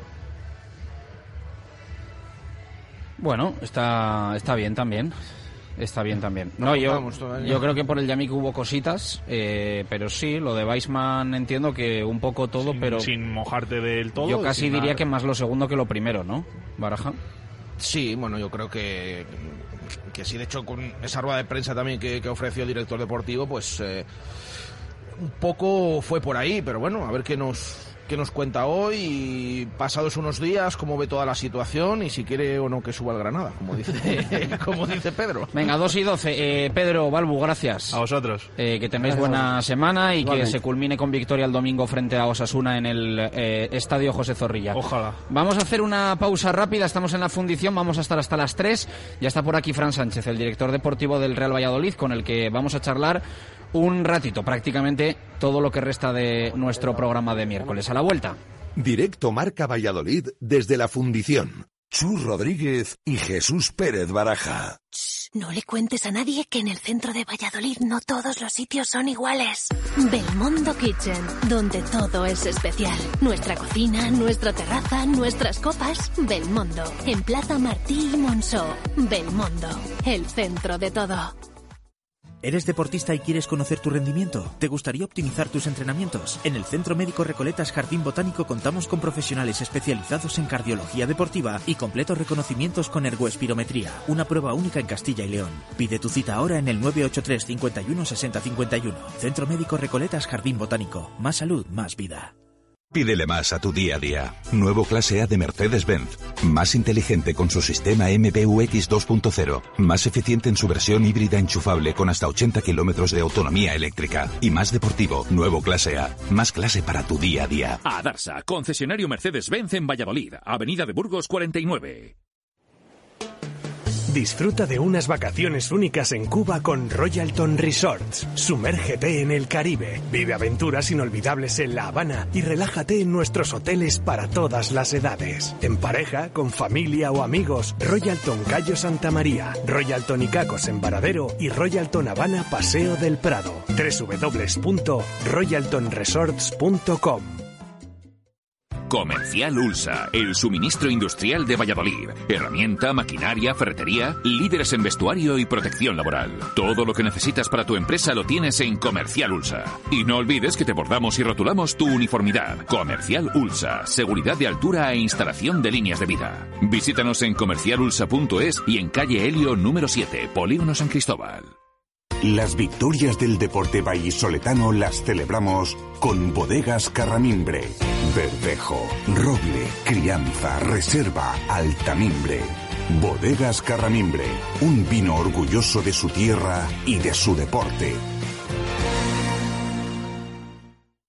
Este viernes 10, sábado 11 y domingo 12 de febrero, fiesta de la matanza en la Plaza Mayor de Simancas. El viernes noche, carpa y concierto, Bloody Mary. El sábado, a partir de las 12 y media, degustación gratuita de caldo, sopas de ajo, chamuscado del cerdo, subasta y pregón con la Fundación Miguel Delibes. Y desde las 5 de la tarde, destazado y concierto. El domingo, Bermú con música en directo. Degusta los productos típicos matanceros con consumición a precios populares. Este año vuelve la fiesta de la matanza en Simancas. Directo Marca Valladolid desde la Fundición. Chus Rodríguez y Jesús Pérez Baraja. Dos y quince minutos de la tarde, directo Marca Valladolid de miércoles desde la Fundición, aquí en la avenida de Salamanca. Eh, ya está por aquí Fran Sánchez, el director deportivo del Real Valladolid, con el que tenemos muchas cosas que tratar, que comentar, que analizar. Eh, hace poco más de una semana cerrábamos mercado de fichajes de invierno y bueno, pues fue un cierre bastante movido en el último día, en los días posteriores, culminado de alguna forma el sábado, el día antes de jugar en el Real Arena, con el anuncio oficial por parte del Real Valladolid de que Giovanni Cabral finalmente no iba a llegar al, al Real Valladolid. Va a ser uno de los temas, lógicamente, por, el, por los que le va- vamos a preguntar. Fran, ¿qué tal? Muy buenas, ¿cómo estás? Muy buenas tardes. Bienvenido a la, a la fundición, que no es la, que no es la primera vez que estás aquí con nosotros para charlar un, un rato de toda la, la actualidad. Eh, ¿Más descansado ya o, o esto no hay tregua? Bueno, bien, eh, es verdad que cuando finaliza el mercado, pues tenemos otro tipo de trabajo, mucho, con mucho menos estrés y bueno, pues ahora el estrés sobre todo viene provocado por la competición, por el estado anímico, pero bueno, deporte, fútbol, ya tenemos la experiencia en ello y bueno, lo llevamos con naturalidad. La victoria del otro día entiendo que da oxígeno personal, colectivo, eh, mucha tranquilidad, eh, de todo, ¿no? Bueno, para mí no personal, sino colectivo, ¿no? que al final es siempre lo más importante. Cuando el Real Valladolid gana, pues todos estamos contentos, entiendo, aficionados, eh, prensa, club, empleados, jugadores, cuerpo técnico. Entonces, bueno, eh, sabíamos que era un partido muy complicado, que nos iban a exigir al límite, como así fue, y bueno, muy contento de conseguir otra victoria fuera de casa que llevamos ya mucho tiempo sin, sin hacerlo, otra portería hacerlo, eh, otra portería cero, creo que el equipo compitió muy bien durante todo el partido y muy contento de- del partido que hicimos. Pero quiero decir, ha sido una semana, no sé si la palabra es adecuada, con cierta angustia por diferentes situaciones. Culminarla así tiene que aliviar mucho. Cuando ganas siempre estás contento y alivia. No sé si ha sido una semana, para mí en mi caso particular, eh, contento con el mercado que hemos realizado, pero no satisfecho de forma plena, como reconocí en rueda de prensa, por el tema de Giovanni Cabral, que creía que era una incorporación que nos podría ayudar y sumar al colectivo, y al final pues seguramente no, no pueda ser. ¿no? Entonces siempre he dicho que mi nivel de exigencia es muy alto, tanto para mí como para mi grupo de trabajo y, y bueno pues el no tener esa opción que queríamos hacer o el que no se pudiera culmi- culminar fue un hecho que a mí me dejó con un sabor agridulce pero también no puedo quitar eh, o no estar contento por, por el resto de incorporaciones que, que hemos hecho en el cual pues creo que eran difíciles y con los recursos que tenemos pues contento por, por lo que hemos conseguido. El otro día en rueda de prensa te vimos, no sé si decir, en otro registro, otro Fran Sánchez. eh, un poco más serio, con un punto de enfadado, de frustrado. Eh, ¿Te salió así, natural? Eh, ¿Atendía, no sé si a que escuchas, a que lees muchas cosas y, y uno termina un poco explotando? Yo soy una persona natural, para mí no para mal, me considero una persona muy natural, muy pasional.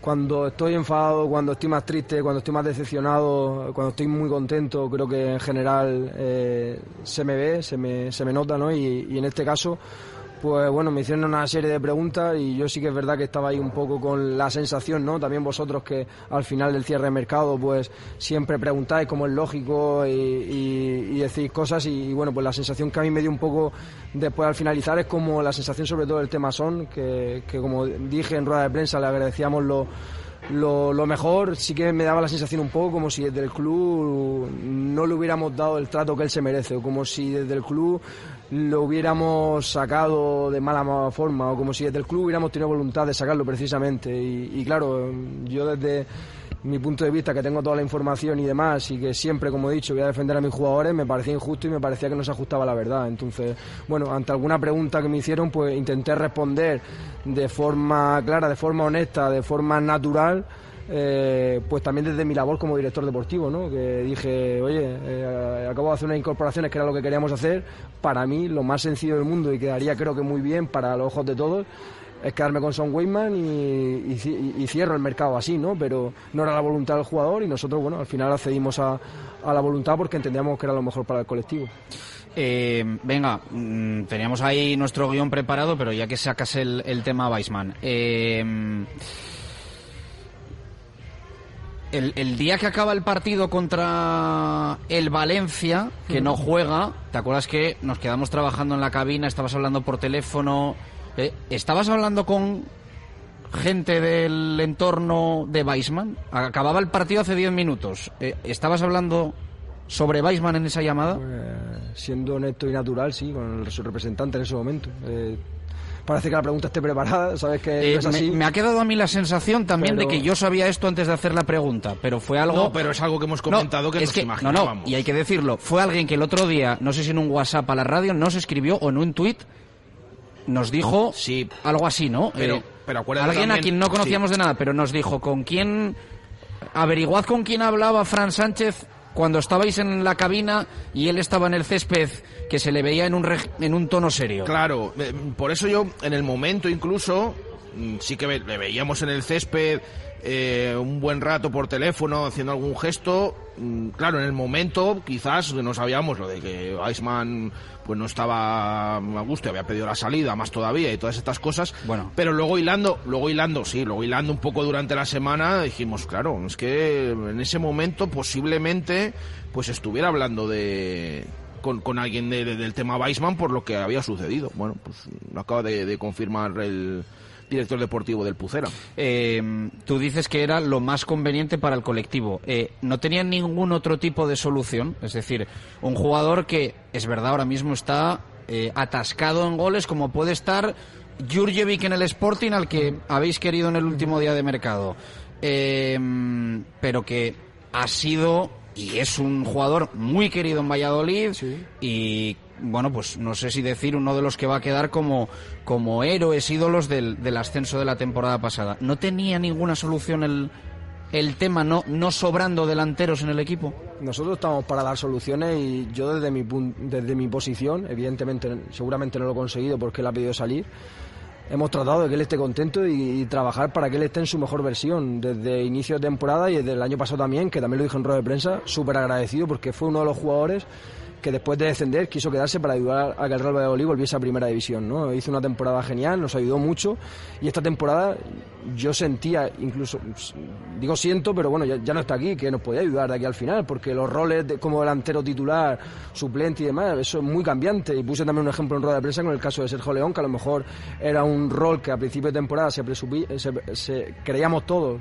que seguramente no iba a tener un, un rol principal y al final lo tuvo, ¿no? Y en el caso de Weyman, pues podía cambiar y nosotros las conversaciones que hemos tenido en algún momento con él y con su representante van en ese sentido, que ojalá pueda sacar su mejor versión, que no- para nosotros es un jugador importante y que ojalá él es- esa mejor versión. Por su parte, ¿qué es lo que consideraba? Pues que que él necesita jugar, que quiere jugar, que quiere jugar y, y yo eso lo entiendo y el míster también lo reconoció en algún momento, ¿no? Que, que el jugador hay, hay, hay jugadores que necesitan para ser felices jugar y, y bueno pues eh, después del partido de Valencia en el cual no jugó pues nos pidió de forma insistente que quería salir Y bueno, pues eh, al final nuestra respuesta por nuestro lado fue que si encontramos soluciones, pues que veríamos, pero que nos gustaría que se quedara. No conseguimos convencerlo y al final a última hora, bueno, a última hora no, por la tarde, el, último día de mercado, eh, abrimos la puerta a que salieran las condiciones que, pues que todos más o menos sabéis. Lo que pasa, Fran, si queréis conscientes que días atrás él había estado negociando con el Granada y que existía esa posibilidad. No sé si incluso el Granada os había llamado para, Sí, para sí. preguntar. De segunda división nos llamamos varios equipos, el más insistente el Granada, el representante sí que nos transmite que va a tener que va- iba a tener conversaciones con ellos, porque nosotros sí que sabíamos y el jugador nos lo había transmitido que él no estaba eh, muy feliz con su situación porque había partidos que no había jugado el de inicio. Pero nosotros en ningún momento le dijimos que quisiéramos que saliera, ni él tampoco nos transmitió que quería salir, simplemente que estaba inquieto con su situación, pero es algo muy normal que quiero poner, que quiero comentar con naturalidad porque pasa en general, no es que pase con Son Winman, pasa con todos los jugadores que no juegan, te llama el representante, oye yo creo que merece más, porque ha entrenado muy bien, porque el otro jugador que juega en su posición no ha estado bien y, y porque juega este, es algo muy natural. Lo que no siempre pasa es que se les abra las puertas. Bueno, no siempre pasa, eh, depende, depende cada caso. Nosotros, yo tengo información de dentro, yo tengo datos y lo que tengo que hacer es, con perspectiva, intentar, como digo siempre, defender el interés del colectivo. Yo también creo que dije, no sé si he dicho en rueda de prensa, también sí que lo comenté con los jugadores, quien espere que un jugador del Real Valladolid vaya a darnos una victoria, eh, creo que no se ajusta a la realidad. Seguramente detalles de jugadores nos acerquen a ganar, pero luego el colectivo es el que va a tener que ganar el partido. Y nos vamos a jugar mucho, vamos a pasar momentos jodidos, como hemos pasado anteriormente, y para nosotros, que los jugadores que estén aquí estén con la energía, con la ilusión, con el sentido de pertenencia y el ADN de sacar la situación adelante, para nosotros era clave y vital. Entonces, en ese contexto, analizando la situación de los dos delanteros que querían salir, es verdad que nosotros no controlamos los ritmos porque me decís también, oye, ¿y por qué hasta el final? Bueno, yo tampoco tengo la responsabilidad de que el Cádiz me llame a las 9 de la noche por, por Sergio Guardiola. Me hizo un compañero vuestro una pregunta, ¿qué hubiera pasado si hubiera sido por la mañana? Pues a lo mejor hubiera pasado, hubiéramos tomado otro tipo de decisión, no lo sé. Pero la realidad es que la única opción eh, de Sergio Guardiola de primera división que realmente mostró interés fue alrededor de las 8 o las 9 de la, de la noche, no, no, no recuerdo con exactitud. Y bueno, pues al final decidimos que salieran los dos y firmar a alguien que quisiera estar, que era en este caso, con el análisis de los técnicos y creamos que era la mejor opción, Giovanni Cabral, con la situación que ha pasado, que, me, que lamento mucho y que desde aquí eh, pido disculpas a todos los aficionados porque, como digo, me exijo mucho y, quiero que el Real Valladolid quede siempre en, en un buen lugar y, y la verdad es que no, no estoy nada contento como que, que hay un jugador que se quede sin inscribir. Es verdad que es la, primera vez también que me pasa en mi carrera como profesional y bueno, pues eso me deja una sensación un poco amarga, pero también es verdad que mirándolo todo también con perspectiva, creo que también hay que poner en valor las otras incorporaciones que se han hecho y que creo que sobre todo, más allá de lo que aporten dentro del campo, vienen con energía y con muchas ganas de, ayudar y bueno, una peculiaridad también que creo que tenemos en el Real Valladolid es que los entrenamientos son a puerta abierta y si alguien ve las sesiones de la mayoría de entrenamientos son a puerta abierta. Si ves las sesiones de la, de la semana pasada y de esta semana, de hoy en este caso, eh, creo que se ve una energía y una calidad de entrenamiento importante. A ver, vamos por partes, eh, que nos has sacado muchos temas en la respuesta. De Weisman, ¿quieres preguntar Sí, algo más, Baraja? sí, sí, em, no, no quiero que vuele toda la entrevista focalizándola, que no suene mal esto que voy a decir, en un jugador que ya no está en el Real Valladolid a día de hoy, ¿eh? O sea que... Em, antes de ese partido contra el Valencia, has comentado, el jugador estaba inquieto con su situación, pero ¿os había pedido salir? No. Antes de ese día contra el Valencia, no. No. Em, me- a mí me llama la atención, personalmente, que sí que reconociste el otro día en, en rueda de prensa que el representante de Sergio Guardiola ya durante el parón se pone en contacto con vosotros de que quiere que el futbolista salga. Weisman hasta entonces, esto ha sido después del día del Valencia, dos meses más tarde. En cambio hemos visto mucho protagonismo de Sergio Guardiola y menos de Weisman. Mm, a mí es lo que me llama la atención, sabiendo que Sergio Guardiola ya había pedido dos meses antes su salida. Partiendo de la base que respeto profundamente la decisión del entrenador, esa re- área de responsabilidad no es mía. Yo no decido quién tiene que jugar, eso lo decide el entrenador. Y si hubiera metido Sergio Guardiola un gol, pues a lo mejor estaría hablando algo diferente. También, incluso desde la posición del director deportivo o del club, y no es algo que yo haya influido para nada en el entrenador, te lo garantizo, si Sergio Guardiola quiere salir y Sergio Guardiola solo quiere la primera división, si no juega también es mucho más difícil que encuentre una opción en primera división. Pero insisto, y que quede muy claro, no es una papel del director deportivo decirle esto al entrenador, porque yo lo que quiero fundamentalmente es ganar. Me da igual, te lo aseguro, que juegue Son Weyman, que juegue Larín, que juegue Sergio León, como se juega, como lo dijo el otro día Jordi Masip y mete los goles. Yo tengo mi familia, tengo mi mujer, tengo mi niño, yo vivo de los resultados y quiero ganar. Y, quiero que jueguen los jugadores más idóneos que considera el entrenador para ganar el partido. Antes de ese partido contra el Valencia y de que nos comentara esto Weisman, desde fuera la sensación que había, o al menos la que teníamos nosotros, la que tenía yo, es que iba a acabar saliendo igualmente. Vosotros, a pesar de que nos pidió salir, también tenéis esa sensación que posiblemente lo más seguro es que se terminará marchando. A ver, nosotros como dirección deportiva tenemos que estar preparados porque sabíamos que el jugador no nos había pedido salir, pero también que yo cuando no, no jugaba a Weyman, yo sé cómo es Weyman, sé cómo son mis jugadores eh, y, digo eh, que le estoy muy agradecido y es un chico buena persona, eh, que ha metido muchos goles, que aún sigue perteneciendo al Real Valladolid en calidad de cedido. Pero yo, yo me puedo imaginar las reacciones, pero insisto que es, es algo, yo no le he dicho al entrenador o a nadie quién tiene que jugar antes o quién tiene que jugar después, porque eso le corresponde, esa de responsabilidad le corresponde a- al entrenador. Entonces, la sensación que podía tener antes de estar preparado para todos los escenarios que pudieran pasar. Pero insisto, de verdad que creo que si alguien se pone en mis zapatos eh, o en el del club, para mí lo más fácil del mundo, sabiendo, porque yo estoy sentado en el partido en el que él juega y entra y la ovación de la gente. Y nosotros no podemos estar de espalda a lo que la gente sienta y lo transmite no las redes sociales, sino el público en el, en el estadio, con una ovación de agradecimiento a, a uno de, de los suyos. Entonces yo eso no puedo estar de espalda, pero luego cuando el jugador nos pide salir, yo tengo que decidir qué creo que es lo mejor para el equipo, con la información que tenemos nosotros y qué energía creo que necesitamos para conseguir los objetivos. E insisto, yo creo que todos los partidos, si conseguimos la permanencia, va a ser gracias a- al, al equipo. Insisto de verdad en eso, aunque parezca muy reiterativo, pero es que lo siento así de verdad. ¿Te da rabia que quede esa sensación de, confrontaci- eh, de confrontación? Fran Sánchez Weisman, o sea, como incluso de, mensajes cruzados, ¿te, te da rabia?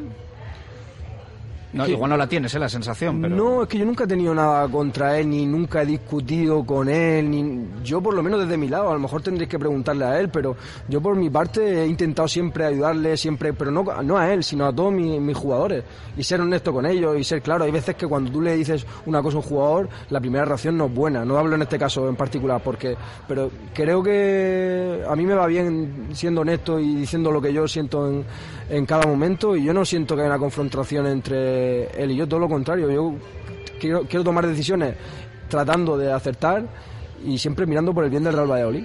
Eh, ¿Cómo reaccionaste el otro día? Eh, que el fútbol tiene esa magia que eh, Weisman marca en el minuto 4 con el Granada y Lerin luego le da la victoria al Real Valladolid, que de alguna forma es el, el- el sustituto, eh, según se mire. Pero ¿dónde estabas y cómo reaccionaste cuando el otro día marca en el minuto 4? O sea, eh, en Estaba- el primer balón que toca con el Granada. Estaba en el hotel eh, viendo en mi habitación el partido del Granada, porque suelo ver casi todos los partidos del Granada, y yo me alegré mucho cuando metió Son Weyman, de verdad, te lo digo de corazón. Es un jugador del Real Valladolid que si a él le va bien, el club le va a ir bien. El club hizo una inversión de 4 millones por él y, bueno, al final, si mete muchos goles, será bueno para él y para el Real Valladolid. Así que en ese sentido, contento. Y luego que metiera Larín, pues también contento, pero porque el Real Valladolid ganó. Ujú.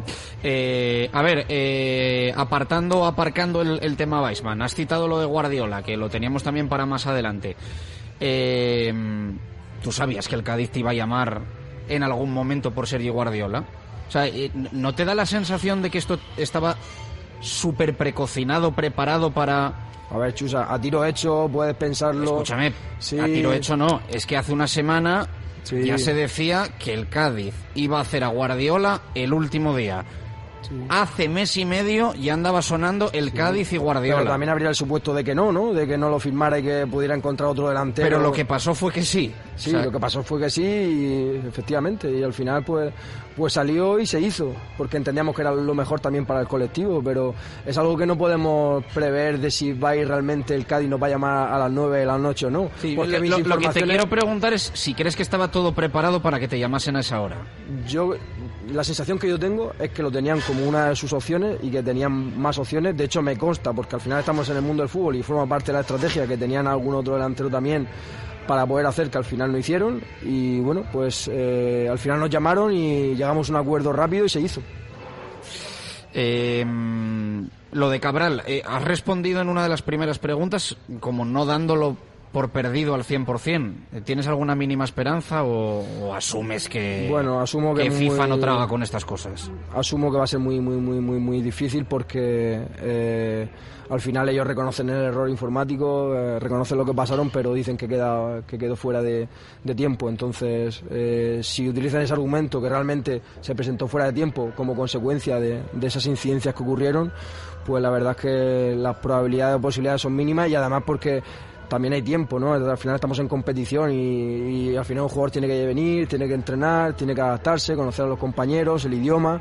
Bueno, creo que es difícil, me frustra mucho sobre todo por, por el Real Valladolid, por todo lo que engloba el club, porque me consta también que ha pasado en otros momentos y, y al final soy muy riguroso eh, como profesional y bueno, pues trataremos de que no vuelva a ocurrir porque es algo que me deja con un sabor, como he dicho antes, un poquito amargo. Cuando lo hicisteis, ¿pensabais que estaba todo bien o en el momento ya os dais cuenta en el entorno de las 12 de la noche que, que puede haber follón? ¿Cómo- ¿Cómo es un poco ese...? Pues mira, siendo natural también, como te he dicho antes, eh, entró en la liga eh, y justamente nos dijo también el abogado, ya ha entrado todo y nos dimos un abrazo incluso los, cuatro o cinco personas que estamos allí, como oye, que al final hemos conseguido meter, ¿no? Eh, pero luego nos dijeron que, que había entrado unos segundos tarde. Y, y bueno, pues nosotros le explicamos las incidencias porque además que ya la había comentado. A mí el director deportivo del, del Sporting de Portugal, Hugo Viana, también estaba con otra operación con el Sporting de Gijón, con José Marsa, que lo pusieron en préstamo. Y me llamó como a las 11 y dos minutos o así, oye Fran, es que ha cortado, es que el mercado finaliza a las 11 de la noche. digo, no, ¿por qué? Joder, es que no nos dejan meter el procedimiento. Y nosotros, se lo dije a mi abogado, que es la persona al final que, que lleva o el responsable de, de llevar eso en nuestro club.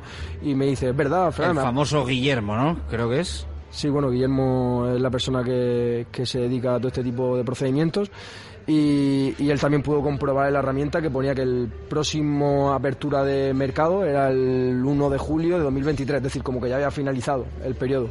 Entonces yo llamé a Luis Gil, le comenté la incidencia, eh, él también llamó a la federación y bueno, ahí perdimos unos minutos que creo que fueron determinantes y, y luego también al final, al final de las 11, a las 11 y 55 aproximadamente, a la hora de subida de documentos, como también le pasó al Barcelona, que en voz de su director deportivo me lo me transmitió directamente también, que nos sorprende que una herramienta en la cual se mueve tanto dinero en el fútbol profesional, ¿no? Pues que, pues que pueda tener errores de que un archivo pesa mucho o- o de este tipo, ¿no? Entonces, bueno, ocurrió, sucedió así, aunque eh, nos genere una sensación, como digo, mala, eh, fue lo que ocurrió y pedir disculpas si alguien pues es- no se ha, senti- se ha sentido eh, fastidiado por esa situación y bueno, pues eh, no queda otra que intentarlo porque queremos que es lo justo, pero siendo también honesto creo que va a ser difícil.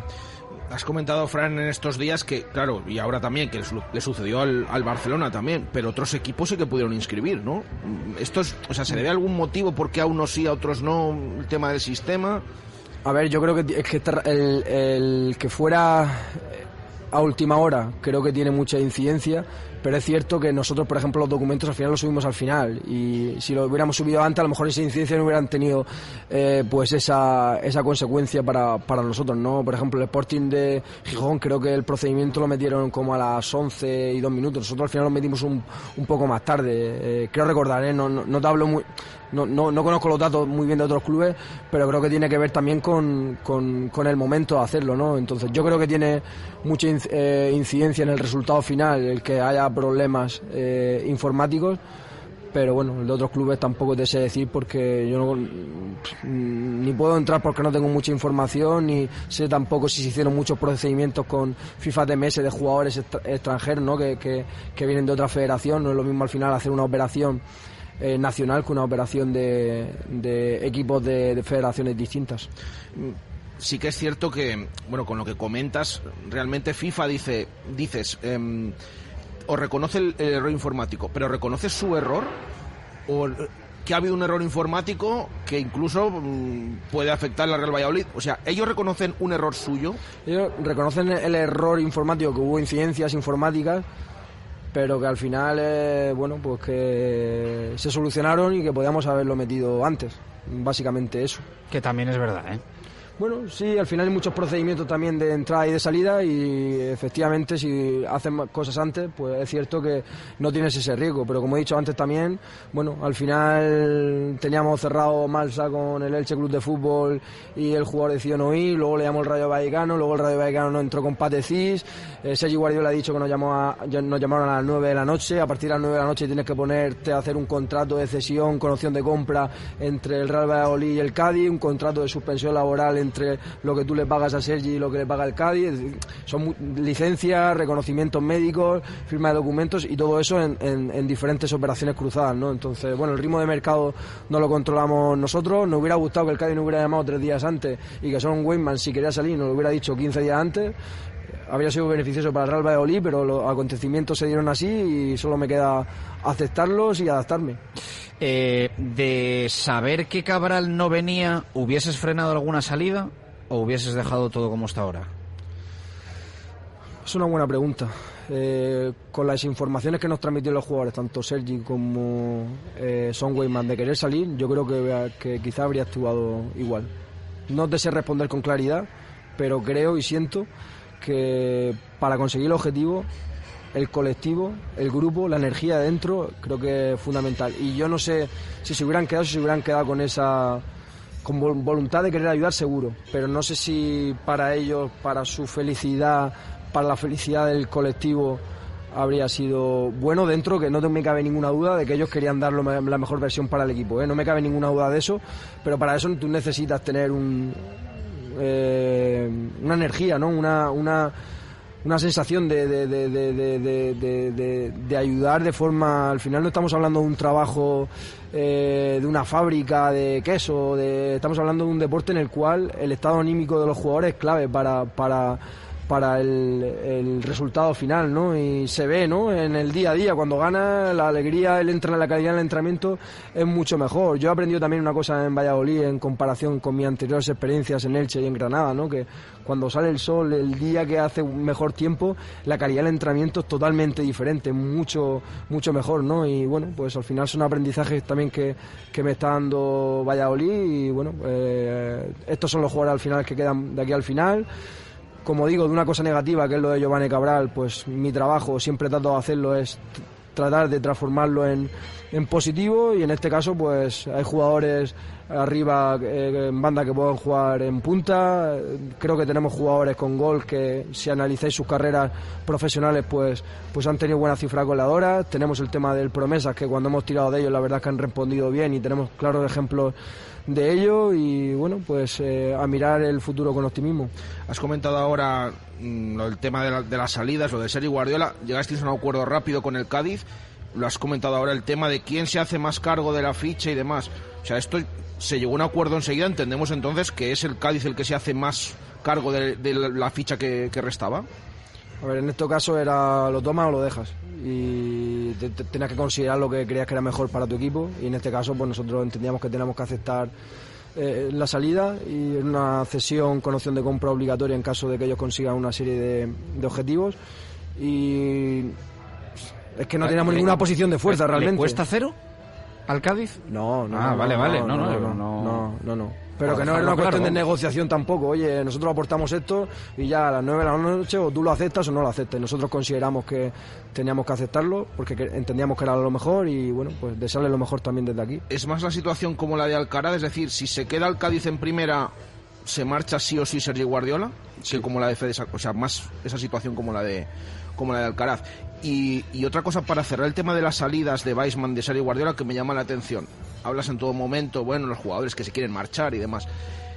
En ambos contratos se mete esta opción de mm, opción de compra en función de unos objetivos.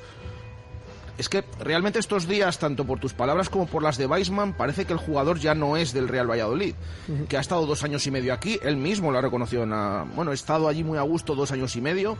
Metéis también esa, esa opción de compra obligatoria. Mm, ¿Por qué decidís meter esa opción de compra? Puede ser cesión simplemente y que el jugador venga al final de temporada.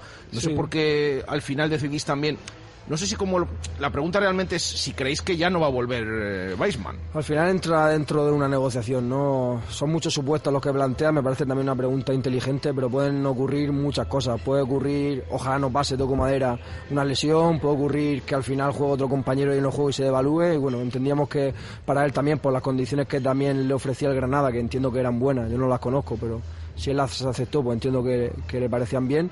Eh, entendíamos que, eran unas condiciones con el, la parte ya que se había amortizado de, de su fichaje que eran buenas dentro de que si él habría estado feliz y habría estado contento, creo que nos podía haber aportado, pero bueno, como no era así, eh, ya es pasado. A mí me gustaría pasar página en este sentido, pensar que ahora mismo es un jugador del Real Valladolid que puede volver, que le estamos eternamente agradecidos. Lo dije también en rueda de prensa, que yo me debo a ellos. Yo soy bueno o mal profesional si ellos eh, juegan bien o, si el equipo gana y, él me ha regalado otro ascenso a primera división, ¿no? Junto al resto de sus compañeros. Entonces, de mi boca solo van a salir en este caso agradecimiento y bueno, pues eh, que le deseo lo mejor. Si hay ascenso del Granada, ¿se marcha sí o sí? Sí. Y la segunda pregunta es, ¿quieres que ascienda al Granada? ¿El Real Valladolid quiere que ascienda al Granada? Bueno, es una pregunta también muy difícil porque al club le tengo mucho aprecio, pero bueno, va a depender también de las circunstancias, de cómo le vaya a él, de cómo nos vaya a nosotros. Bueno, ahora mismo es difícil de responder a esa pregunta, pero bueno, yo siempre que no se enfrente al Real Valladolid. Me gustaría que el Granada gane porque es un club que le tengo mucho aprecio dentro de la honestidad que, creo que he dicho y que me caracteriza. Estuve ahí cinco años, viví momentos muy bonitos, pero ahora me, llevo, me debo al Real Valladolid y quiero que el Real Valladolid gane siempre y para mí es lo más importante.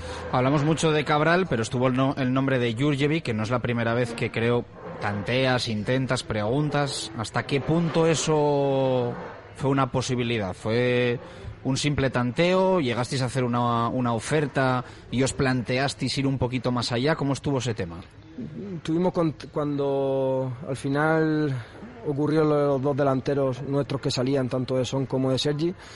Teníamos ahí cuatro o cinco opciones abiertas, una de ellas era la de Jurjevic del Sporting, me puse en contacto con su director deportivo, me dijo que solo podría salir en forma de traspaso y en ese momento pues se descartó la opción y fue simplemente el tanteo de, de pedir información, ¿no? como así ocurrió con otros tres, cuatro jugadores y luego, bueno, analizando todo, entendíamos que, el, como dije en rueda de prensa, el míster suele utilizar el 4-3-3. En principio, con ese dibujo suelen jugar solo dos delanteros. Eh, y creo que si nos vamos a los datos de los partidos anteriores, que no los he mirado, pero creo que eh, se ajustan más o menos a lo que estoy comentando en este momento y bueno entendíamos que Giovanni nos podía dar esa profundidad eh, ese desmarque de apoyo ese desmarque de ruptura también eh, y entendíamos que nos podía aportar, pero bueno, insisto, me gustaría centrarme sobre todo en poner el valor a la actual plantilla, los que están, los que han querido estar, que al final es lo más importante. ¿Te consta que Yuca quería jugar en el Real Valladolid? Bueno, por respeto a él, él está ahora centrado en el, en el Sporting de Gijón, en sacar el rendimiento y no, no puedo entrar en Pero sueles tirar siempre de agenda, cuando uno suena hace tiempo y no vino, siempre tiras para atrás. Eso es que evidentemente te gusta y que, y que confías en esos futbolistas. Eh, eh, ¿Es un jugador que no le cierras la puerta en un futuro? No se puede cerrar ninguna puerta. Nosotros tenemos una metodología de trabajo en el cual tenemos siempre campogramas y una línea de seguimiento de jugadores en el cual también tenemos un apartado que nosotros llamamos nuevas irrupciones, ¿no? Porque al final siempre van entrando jugadores nuevos en esos jugadores que nosotros denominamos jugadores seleccionados, ¿no? Y que vamos haciendo un seguimiento de forma más exhaustiva eh, semanalmente.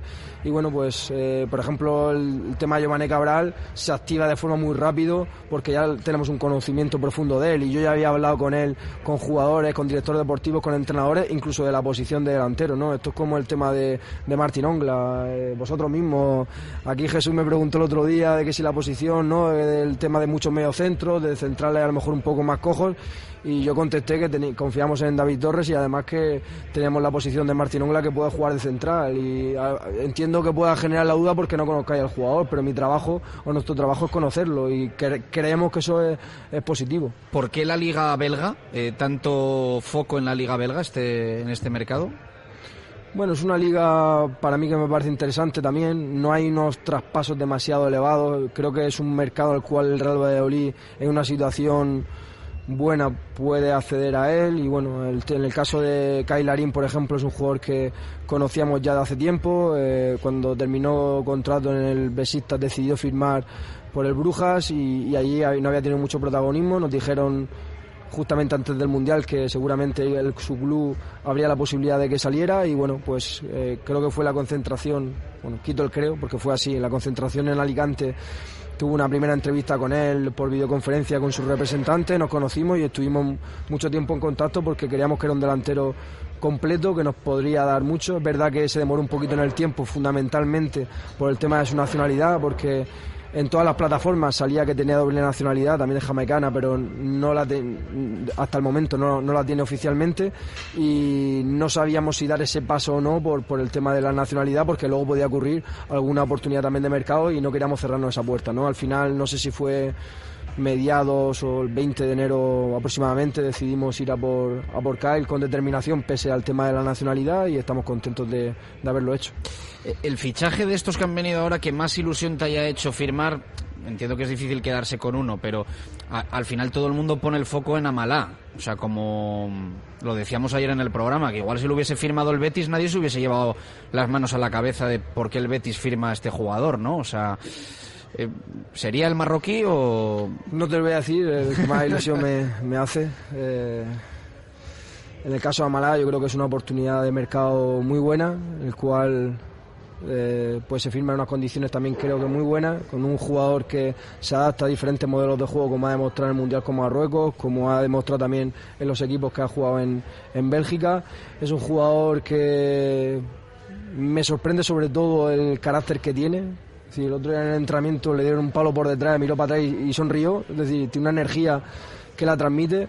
Creo que el partido contra Osasuna, el primer gol lo metieron los jugadores que el otro día no jugaron en el partido contra la Real Sociedad, que es lo que yo, por eso se han tomado las decisiones al final de, de mercado, de Álvaro Aguado, Iván Sánchez que jugaron menos tiempo, Larín que jugó menos tiempo, Selina Mala que no jugó y que quería debutar, David Torres que no jugó, Iván Freneda que no jugó, no me quiero dejar a nadie, pero todos entrenaron con una actitud magnífica, todos estaban muy contentos por la victoria del equipo, se pudo demostrar además incluso en un vídeo también que salió de forma totalmente natural y para mí eso es lo más importante y lo más bonito del fútbol, que, que el colectivo prevalezca sobre lo individual, porque esto no es tenis. Mira, es has citado a uno que no teníamos pregunta preparada sobre él, pero se me ha venido a la cabeza. ¿Iván Sánchez planteó salir en los últimos días del Real Valladolid? No. No. ¿No hubo absolutamente nada? Bueno, su representante sí que me preguntó en el caso si valorábamos que saliese, pero porque a lo mejor el chico no había jugado los últimos partidos. Yo le dije que confiábamos en él y que queríamos que, se, que siguiera. Yo también lo hablé con el chico y no hubo más que eso. O sea, un tanteo más bien, simplemente para ver cómo sí, estaba su sí, estábamos contentos nosotros demás. con él y yo le dije que Iván Sánchez tiene mucho que decir en primera división y yo confío en él. En otras ocasiones, Fran, te vemos siempre muy cauteloso de que no salgan nombres, que no salgan nombres porque pueden perjudicar las operaciones del Real Valladolid. En el caso de Amalá, parecía que lo teníais atado y bien atado, estuvo aquí además unos días ya en Valladolid, pero te sorprende que, tú cuando vas y llamas a la puerta y preguntas, vamos a preguntar por este jugador, ¿te sorprende que se acabara haciendo que llegara el Real Valladolid o que no haya habido otros clubes ahí que hayan empujado hasta el final? Y aquí hilamos con esos días largos que pasaron sin saber nada de... Me ha gustado que haya utilizado la palabra parece, porque parece, pero no fue así, porque yo estaba sufriendo y dormí muy, muy poco durante esos días y por eso quise poner en valor en la rueda de prensa los valores que él demostró como persona, porque nos dio su palabra y cumplió. Y cuando a lo mejor lo hace pues un jugador como Darwin Machis, que a lo mejor lo conozco de, dos etapas anteriores, pues a lo mejor no me sorprende tanto, pero un jugador que no conozco personalmente, que le dé la palabra no a Fran Sánchez, sino al Real Valladolid y que cumpla con esa palabra eh, es difícil. Y lo que pasó fue que llegamos a un acuerdo con el estándar de Lieja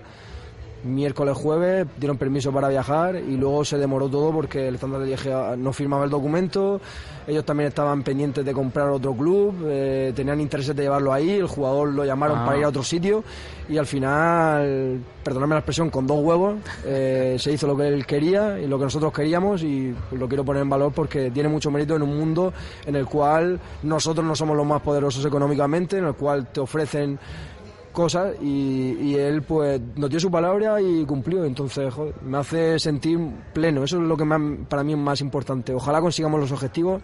Me pagan por conseguir los, objet- los objetivos pero para mí lo más importante de un grupo es que los valores de un grupo, que el, que el estar juntos en los momen- momentos de adversidad es lo que más destaco y por eso tener jugadores y personas como él eh, es un orgullo y un y creo que el Real Valladolid debe de, de sentirse eh, pues eh, halagado por, por tener un jugador como él. O sea, decías no dormías y tal, le tuviste que llamar, o no hizo falta estar continuamente llamándole, llamándole, Que llamándole. el chico para- una naturalidad que yo alucinaba. Es que le- yo le preguntaba al team manager, ¿cómo está? Está bien, está, está genial, voy a recoger lo que va a entrenar. Digo, en el gimnasio, otro día, en- un día libre que también teníamos al equipo, y fue al gimnasio a entrenar y, y lo llamaban. Y yo le decía, ¿pero te están llamando? Sí, pero tranquilo. Y yo decía, no, tranquilo no, a ver si mandan ya el contrato firmado. Y lo, lo firmaron al final el último día por la mañana. Eh, fue duro, fue difícil y sobre todo también porque entendíamos que teníamos unas condiciones muy buenas y que era una buena oportunidad de mercado, así que desde aquí agradecérselo. Eh, en esos días de cierre de mercado, cuando ya se sabe que, aunque se habló del tema cesión y demás, con Fresneda, que vais a tener tres laterales derechos, ¿os planteáis algún movimiento que no sea Fresneda en esa posición? A ver, nosotros es verdad que según cómo se desarrollaron los acontecimientos durante el mercado de enero, creíamos que podía llegar algo fuerte por él y siento que podía haber llegado. Al final él, él, a través de su representante nos transmite que sobre todo contempla dos o tres clubes, los cuales al final deciden no hacer una oferta en firme. Y nosotros comentamos, oye, tenemos un tema que tenemos tres laterales, confiamos en los tres mucho, cada uno con la edad y con el momento de su carrera que, en la que viven. En el tema de Luis Pérez no, no hablamos con él o con su representante a través de una posible salida. Y en el caso de Lucas Pérez sí que llamé a su representante, perdón, Lucas, Lucas Pérez, perdón. Lucas Rosa, eh, llamé a su representante y le transmití, oye, han llamado a alguien, contempla la opción de salir, nosotros estamos muy contentos con, con, con Lucas, pero oye, mm, seguramente Freneda se quede y cómo lo ven, ¿no? Y nos transmite que el chico quería seguir peleando por un puesto, además también tiene la polivalencia de que puede jugar de lateral izquierdo y también incluso en algún momento el míster lo ha puesto en el doble lateral como el otro día y al final decidimos que, que se quedara. En el caso del- de Ferneda también nos llegó una oferta en firme el último día de mercado y el día anterior también y bueno, al final decidimos que era mejor que se quedara porque la- los pagos que nos hacían de cesión no eran suficientemente buenos ni- y, sentíamos que no queríamos perder tam- también la situación de control sobre el jugador.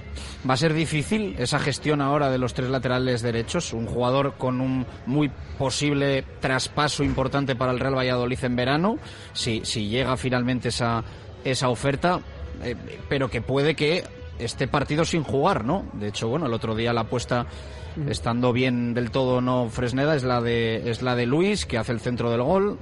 Sí, yo creo que va a ser una papeleta difícil para el míster, pero sobre todo porque son tres muy buenos jugadores.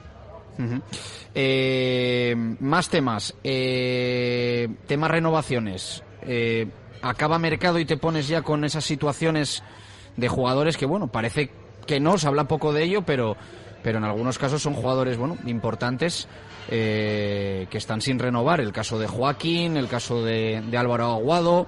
¿Has activado ya esa maquinaria?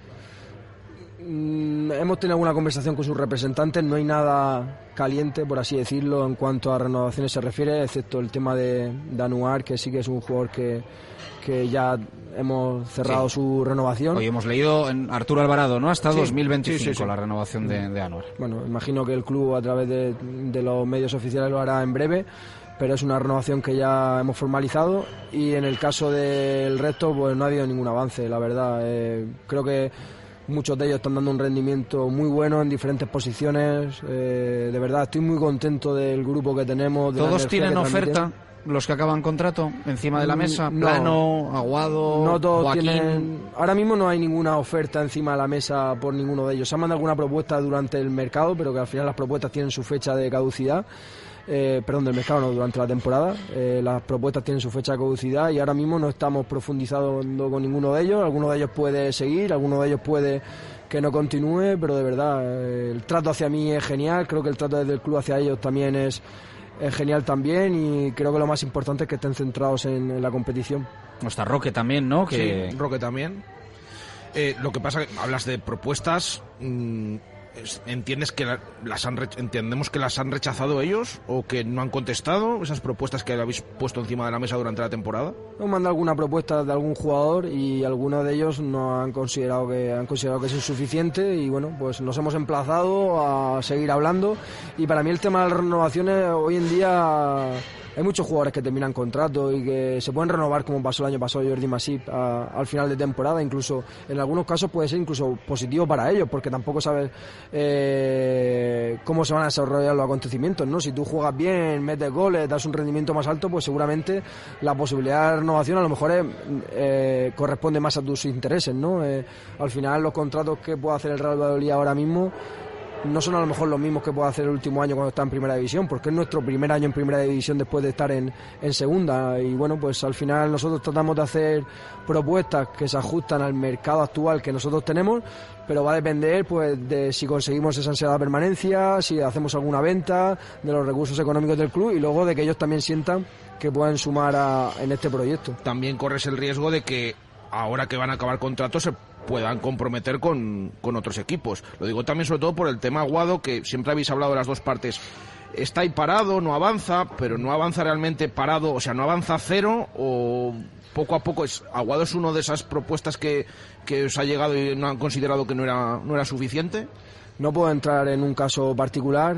La- Aguado sabe que yo lo aprecio mucho y siento que él, a mí también y al club también, está muy contento. Nosotros estamos contentos con su rendimiento.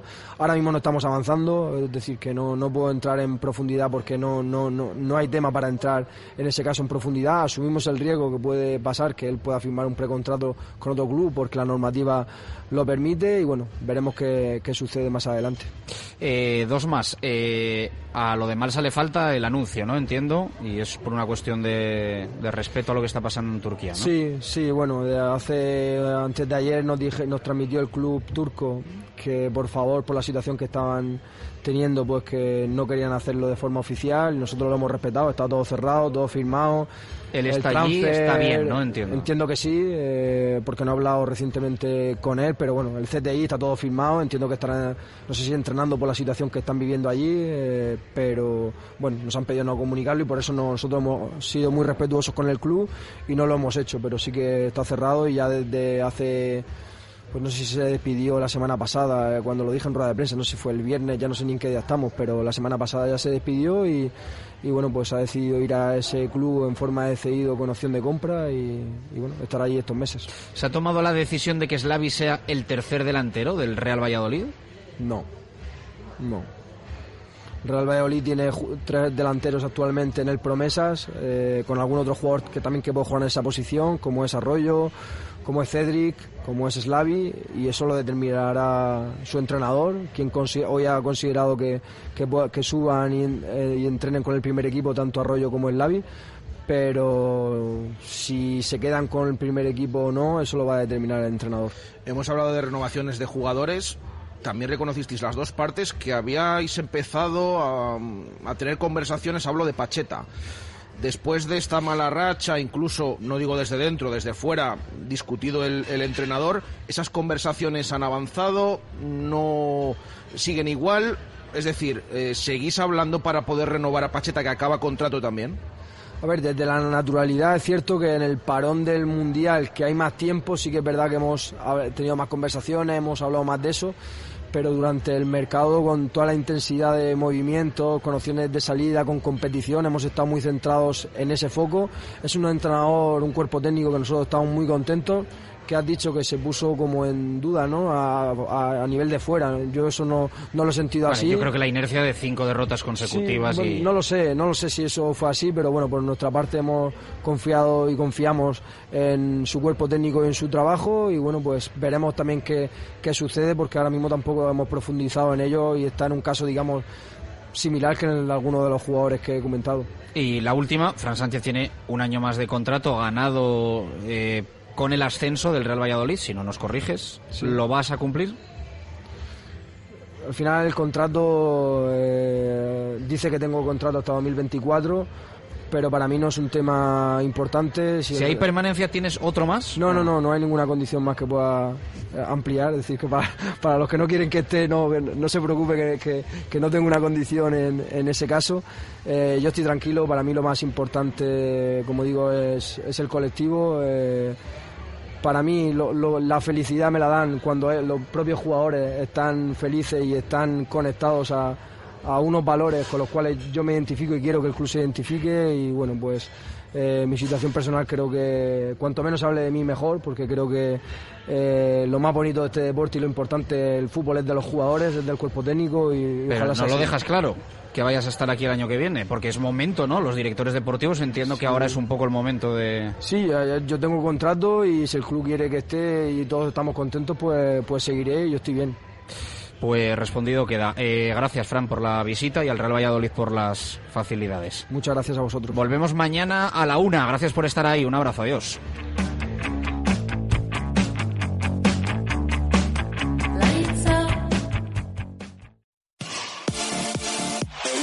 Radio Marca, el deporte que se vive. Radio Marca.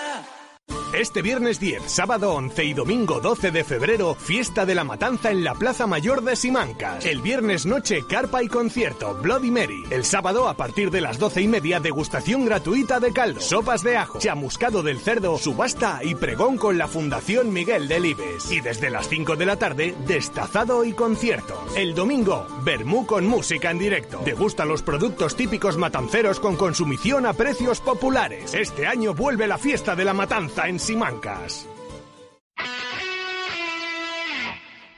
Madre mía, qué Mi arma, me toca todos los